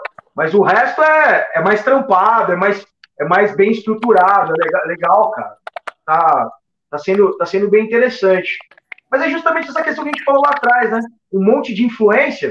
É difícil você, você falar. Você tem um monte de ideia pipocando na cabeça. Ah, vou fazer três notas. Porra nenhuma, faz nada. Faz nada. Então. É, mas é divertido pra caralho. Isso aí é o meu Rivotril. Ah. Isso aí é meu Rivotril, cara. Eu acho fantástico, cara. Ah, é gostoso pra Ele toca e toma Rivotril, eu só toco. Ai, a hora, mano. Muito bom. Um, eu tomo Rivotril, não, eu toco Rivotril, tá ligado? a música é, Rivotril. Mas é bem isso, viu, cara? É, bem assim, é tipo, eu falo como se fosse uma. É, ele fala assim, mas é, é tipo uma sessão de descarrego. Semana inteira, mó trampo, mó correria. Aí você vai ali, faz um som, dá uns berros, troca ideia, dá risada, sabe? Tipo, meu, é bom demais. E fazendo o que você gosta, né? É, é, realmente é muito. É uma meditação, vamos dizer assim, sabe? É muito bom, assim. Foda. Muito bom. É, muito é bom, bom, cara, ouvir isso. Mesmo, cara. É bom pra caralho mesmo, é muito legal. Sugiro a todos que montem banda. É, é do caralho. Ah, eu tenho essa vontade ainda. Desde moleque eu sempre tive e tô ainda tentando nessa aí. Pelo, pelo menos sentir o gostinho, sabe? De alguma forma. Pode ser uma merda a banda, mas já, já é. pode ser até uma merda. Mas se foda-se. O negócio é, negócio é tá ali é tocando, meu. É. é. Duas aí de uma merda. Toda banda de moleque começa uma merda. Mas essa merda é. pode ser uma puta banda daqui a um tempo tá ligado? É, isso, isso, um brother meu falou, falou, mano, você vê uma banda, você fala pro cara, ó, oh, mano, sua banda é mó merda. Não, não é, mano. É um processo. A banda é uma merda hoje, amanhã ela destrói, ela passa o carro em cima de você, sabe assim? Porque Já... os moleques são foda. Então, tipo, é. É, respeito com, a, com todas as bandas, assim, literalmente, assim, tá ligado? Tipo, eu, eu, eu, comecei a tocar baixo com 20 anos, cara. Aí, o quê? Pouco mais novo que vocês, meu. O Grand Hatch eu montei, eu era um ano mais velho que vocês. 24 anos, cara. Caralho. E, então, assim, nunca é tarde. O Refute a gente montou, a gente tinha 20, né? Foi a banda anterior. Mas o Grind eu montei com 24 anos, cara. Então, nunca é tarde. Duas coisas que eu falo, o que eu sugiro. Tem a banda e filhos. É, é do caralho, bicho. É, é, é fantástico isso aí. Oh, mas Pode... você não falou como que é sua mãe ainda. Ah, é? A gente voltou para aquela história da mãe dele. Né? Caralho, né? eu pensei que ia deixar abaixo isso. Cadê a foto da sua mãe pra gente ver ela? Ficar no bastidor, mano. Que isso, mano. Cadê, cadê a história? Cadê a foto da sua mãe pra gente ver? Você até apare... Valeu, galera. Todo mundo que apareceu na live aí. Um o cara, cara rancoroso. Acabou o programa mesmo, bicho. Olha isso. Ah, mas o Renato não parece comigo, ó. É, é verdade. É verdade. É, caralho. Será? Aqueles rolês na Zona Norte? Será? É, mano, é na Ô, louco. Vai lá no ratinho, mano, fazer o DNA dessa porra Não, aí. Pelo menos o nariz, o nariz é o melhor DNA. O nariz é o DNA aqui, ó. Ainda bem nariz... que passando 21 eu não pago mais pensão. Ainda bem que o pai dele não deve ver o programa, isso sim. Caralho, Ai, mano. Caralho, tipo assim... Ai, mano, bom pra caralho, mano. E, velho, bom pra cacete, mano. Na moral, papo foda demais. Curti demais a vibe de vocês dois, assim. Eu sempre curto quando os bastidores é assim. Maneiro pra caralho. Eu não sei se você, o, o Ricardo, que gosta de jogar pra caralho e tudo mais, se você também já usou o Discord já. Você manja já. do Discord? Já, Pô, se quiser brotar. toma tudo no meu computador, né, mano? Ah, é foda. Não, mas, mas, tem pra celular também. É, eu não tenho no celular Discord. O que, que você tem ah, no então. Discord aí? Ah, porque aí é porque, porque a gente tem o nosso servidor lá do canal e a gente fica lá trocando ideia até 5 horas da manhã, falando um monte de bosta lá. Todo dia. Então, se quiser brotar lá, baixar Vou o Discordzinho lá. É, é, e até mais legal, assim, da gente manter esse contato, assim, pra Pra Sim. gente buscar mais informações, assim, já que vocês toparam, né? Ter ali a participação de vocês no Metal Fest, aí fica melhor pra, pra tirar dúvidas, essas paradas, sabe? E é, é ter um contato mais próximo. Manda, manda, manda pra gente aí e. Vocês têm o WhatsApp de alguém ou não? Da gente? A gente tem o do Renato. Sim. Tá. Sim, do Renato. Manda Depois aí, eu passo dele também. Manda pra Falou. aí que que aí você me manda o link do Discord e tal. É, a gente já falou, Pô, aí, aí já fala do grupo do WhatsApp que a gente tem lá também, o Discord, o Cartola também, pra você jogar com nós. Demorou. É, pô, com certeza. E tipo assim, só pra, só pra não deixar passar aqui, dá um, um salve aqui pro Subsolo, Subsolo Extremo, que falou salve galera do mal, Grind Reaction é do caralho, puta banda. Salve aí pro Subsolo Extrema, mano. Salve, ah, mano. legal. A gente, a, gente, a gente se segue aí no, no Instagram. Subsolo Extremo, bacana. Porra, cara é da hora. Esse cara é da hora, mano. Porra, é, muito bom. Porra. E, pô, o que, que eu vou falar, mano? Incrível demais, né? Então, agradecer todo mundo aí que colou no chat aí, conversou com a gente. Ficou chateado com o negócio da mãe mesmo. Ele vai acabar o programa mesmo, viu, cara? Eu tinha, eu tinha ficado, eu tinha ficado, eu achei que eu achei que a gente ia ficar mais umas três horas trocando ideia, né? O cara ficou chateado mesmo, vai acabar o programa. Cara, já era. Pior que é uma coincidência, sabe? Já era isso aí, bicho. Olha, olha pior só. que é uma coincidência, mano. Sabe por quê? Porque, tipo, a porra do StreamYard, ele tem um limite de 20 horas e a gente só tem, tipo, mais 8 minutos sobrando. Se não, senão ele corta a live, entendeu? Então, senão, é... falar essa porra. Foi, foi, uma coincidência muito feliz. Arrumou uma desculpa boa, hein? Olha só, mas tá bom. Esse... pois é, mano. Tá bom. Ai, caralho, Fazer um corte assim, os caras ficaram magoados com o término do, do, do, podcast, tá ligado? Fazer um corte assim, os caras ficaram putos. Falar, ah, tá vendo? Acabou o bagulho. Você grava o bastidor também? Grava o bastidor? Bastidor não. Ah, não, velho. Uma pena. Pô, eu deveria, né? Deveria, né? Tem que gravar o bastidor, mano. A gente... mano. Cara, você, vê que, já perdeu... você vê que não é mentira, a ó. A culpa de ter tomado todo o tempo do StreamYard foi da, com esses moleques aí, ó, da live aí, de ontem, às 7 horas. Ah, entendi. Confirmando, ó. Viu? Eu tô falando é, ele, ficou aí um tempão com a gente, aí, às 6 horas aí, comeu na live, falou uma pá de merda com a gente. e, e, tipo, foi, foi top demais, mano. Mas, cara, é, agradecer demais vocês, galera do chat. Papo foda pra caramba. Encerramos uma semana aí de lives aí com grande estilo. Pô, cara, me tornei fã de vocês porque vocês são foda, mano. Vocês têm um papo muito Obrigado, descontraído, é, muito alegre. Mano, Porra. adorei, mano, estar com vocês, mano. É do caralho, assim, mano. Porque, mano, é, é, sem palavras, cara. Vocês são foda também, mano. Foda. É, divertido pra caralho. Eu, eu, eu, me diverti pra caralho, bicho. O moleque tá rachando o bico aqui, ó. Tá, tá, deve estar tá vendo no YouTube e tá rachando o bico aqui. Né? Então, é, Pô, muito bom, cara. É, é, do caralho. E a hora que vocês estiverem com, com saco pra aguentar a gente, aí chama, cara. A gente tá. Opa! Com certeza. Tamo aí. Parte 2 vai, vai rolar com tudo. Não, aí, aí, a, gente vê, a gente vê se a gente traz o Batera pra ele ficar quieto no meio da gente, tá ligado? A gente bota ele e ele fica quieto. Eu lembro Pode que crer. no vídeo do, da, do projeto Papel ao Palco, lá do Arquilui, você está trocando ideia e ficando assim, ó. É, ele fica paradão aqui. Ele, ele, ele, ele enfeitar, tem sempre ele um. parada, tá ligado? Mas aí, ó, vale o que come, mano. Ah! ah. Não vale o que come, mas, mas... Quando solta... Puta que pariu. Assim, é. Caralho. É, mas a da banda é ele, mano. Caralho. na, hora que solta, ele, na hora que ele solta, é no fígado. Caralho. Vamos parar de inventar assunto, senão vai cortar o negócio. É, Galera, obrigado. É, Pô, tamo Valeu, junto, mano. Véio. Valeu. Foi então... do caralho, foi do caralho. Pô, do caralho, velho. Curti demais. Vai ter uma parte 2 com certeza. E nessa vamos aloprar mais ainda, mano. Então, Vou beber na próxima, mano. Nossa. Precisando. Cara, espero... a gente tá com uma ideia, a gente tem uns 4 minutos, ainda dá. Tá. E, ó, agradecer todo mundo aí, quem puder assistir depois, divulga e vamos, ter, vamos bater 800 inscritos depois, mano. Vamos fazer esse mutirão aí. Os seus 50 filhos aí, ô Ricardo, fala pra eles se inscreverem também, que aí a gente bate até mil nessa porra. Seus irmãos, né?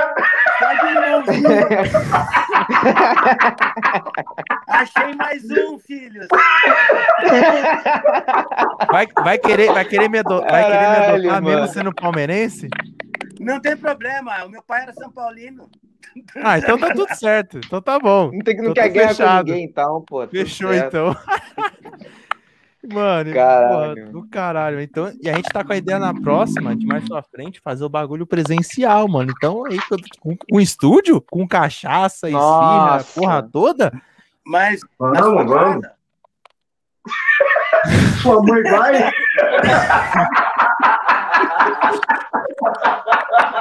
Cara.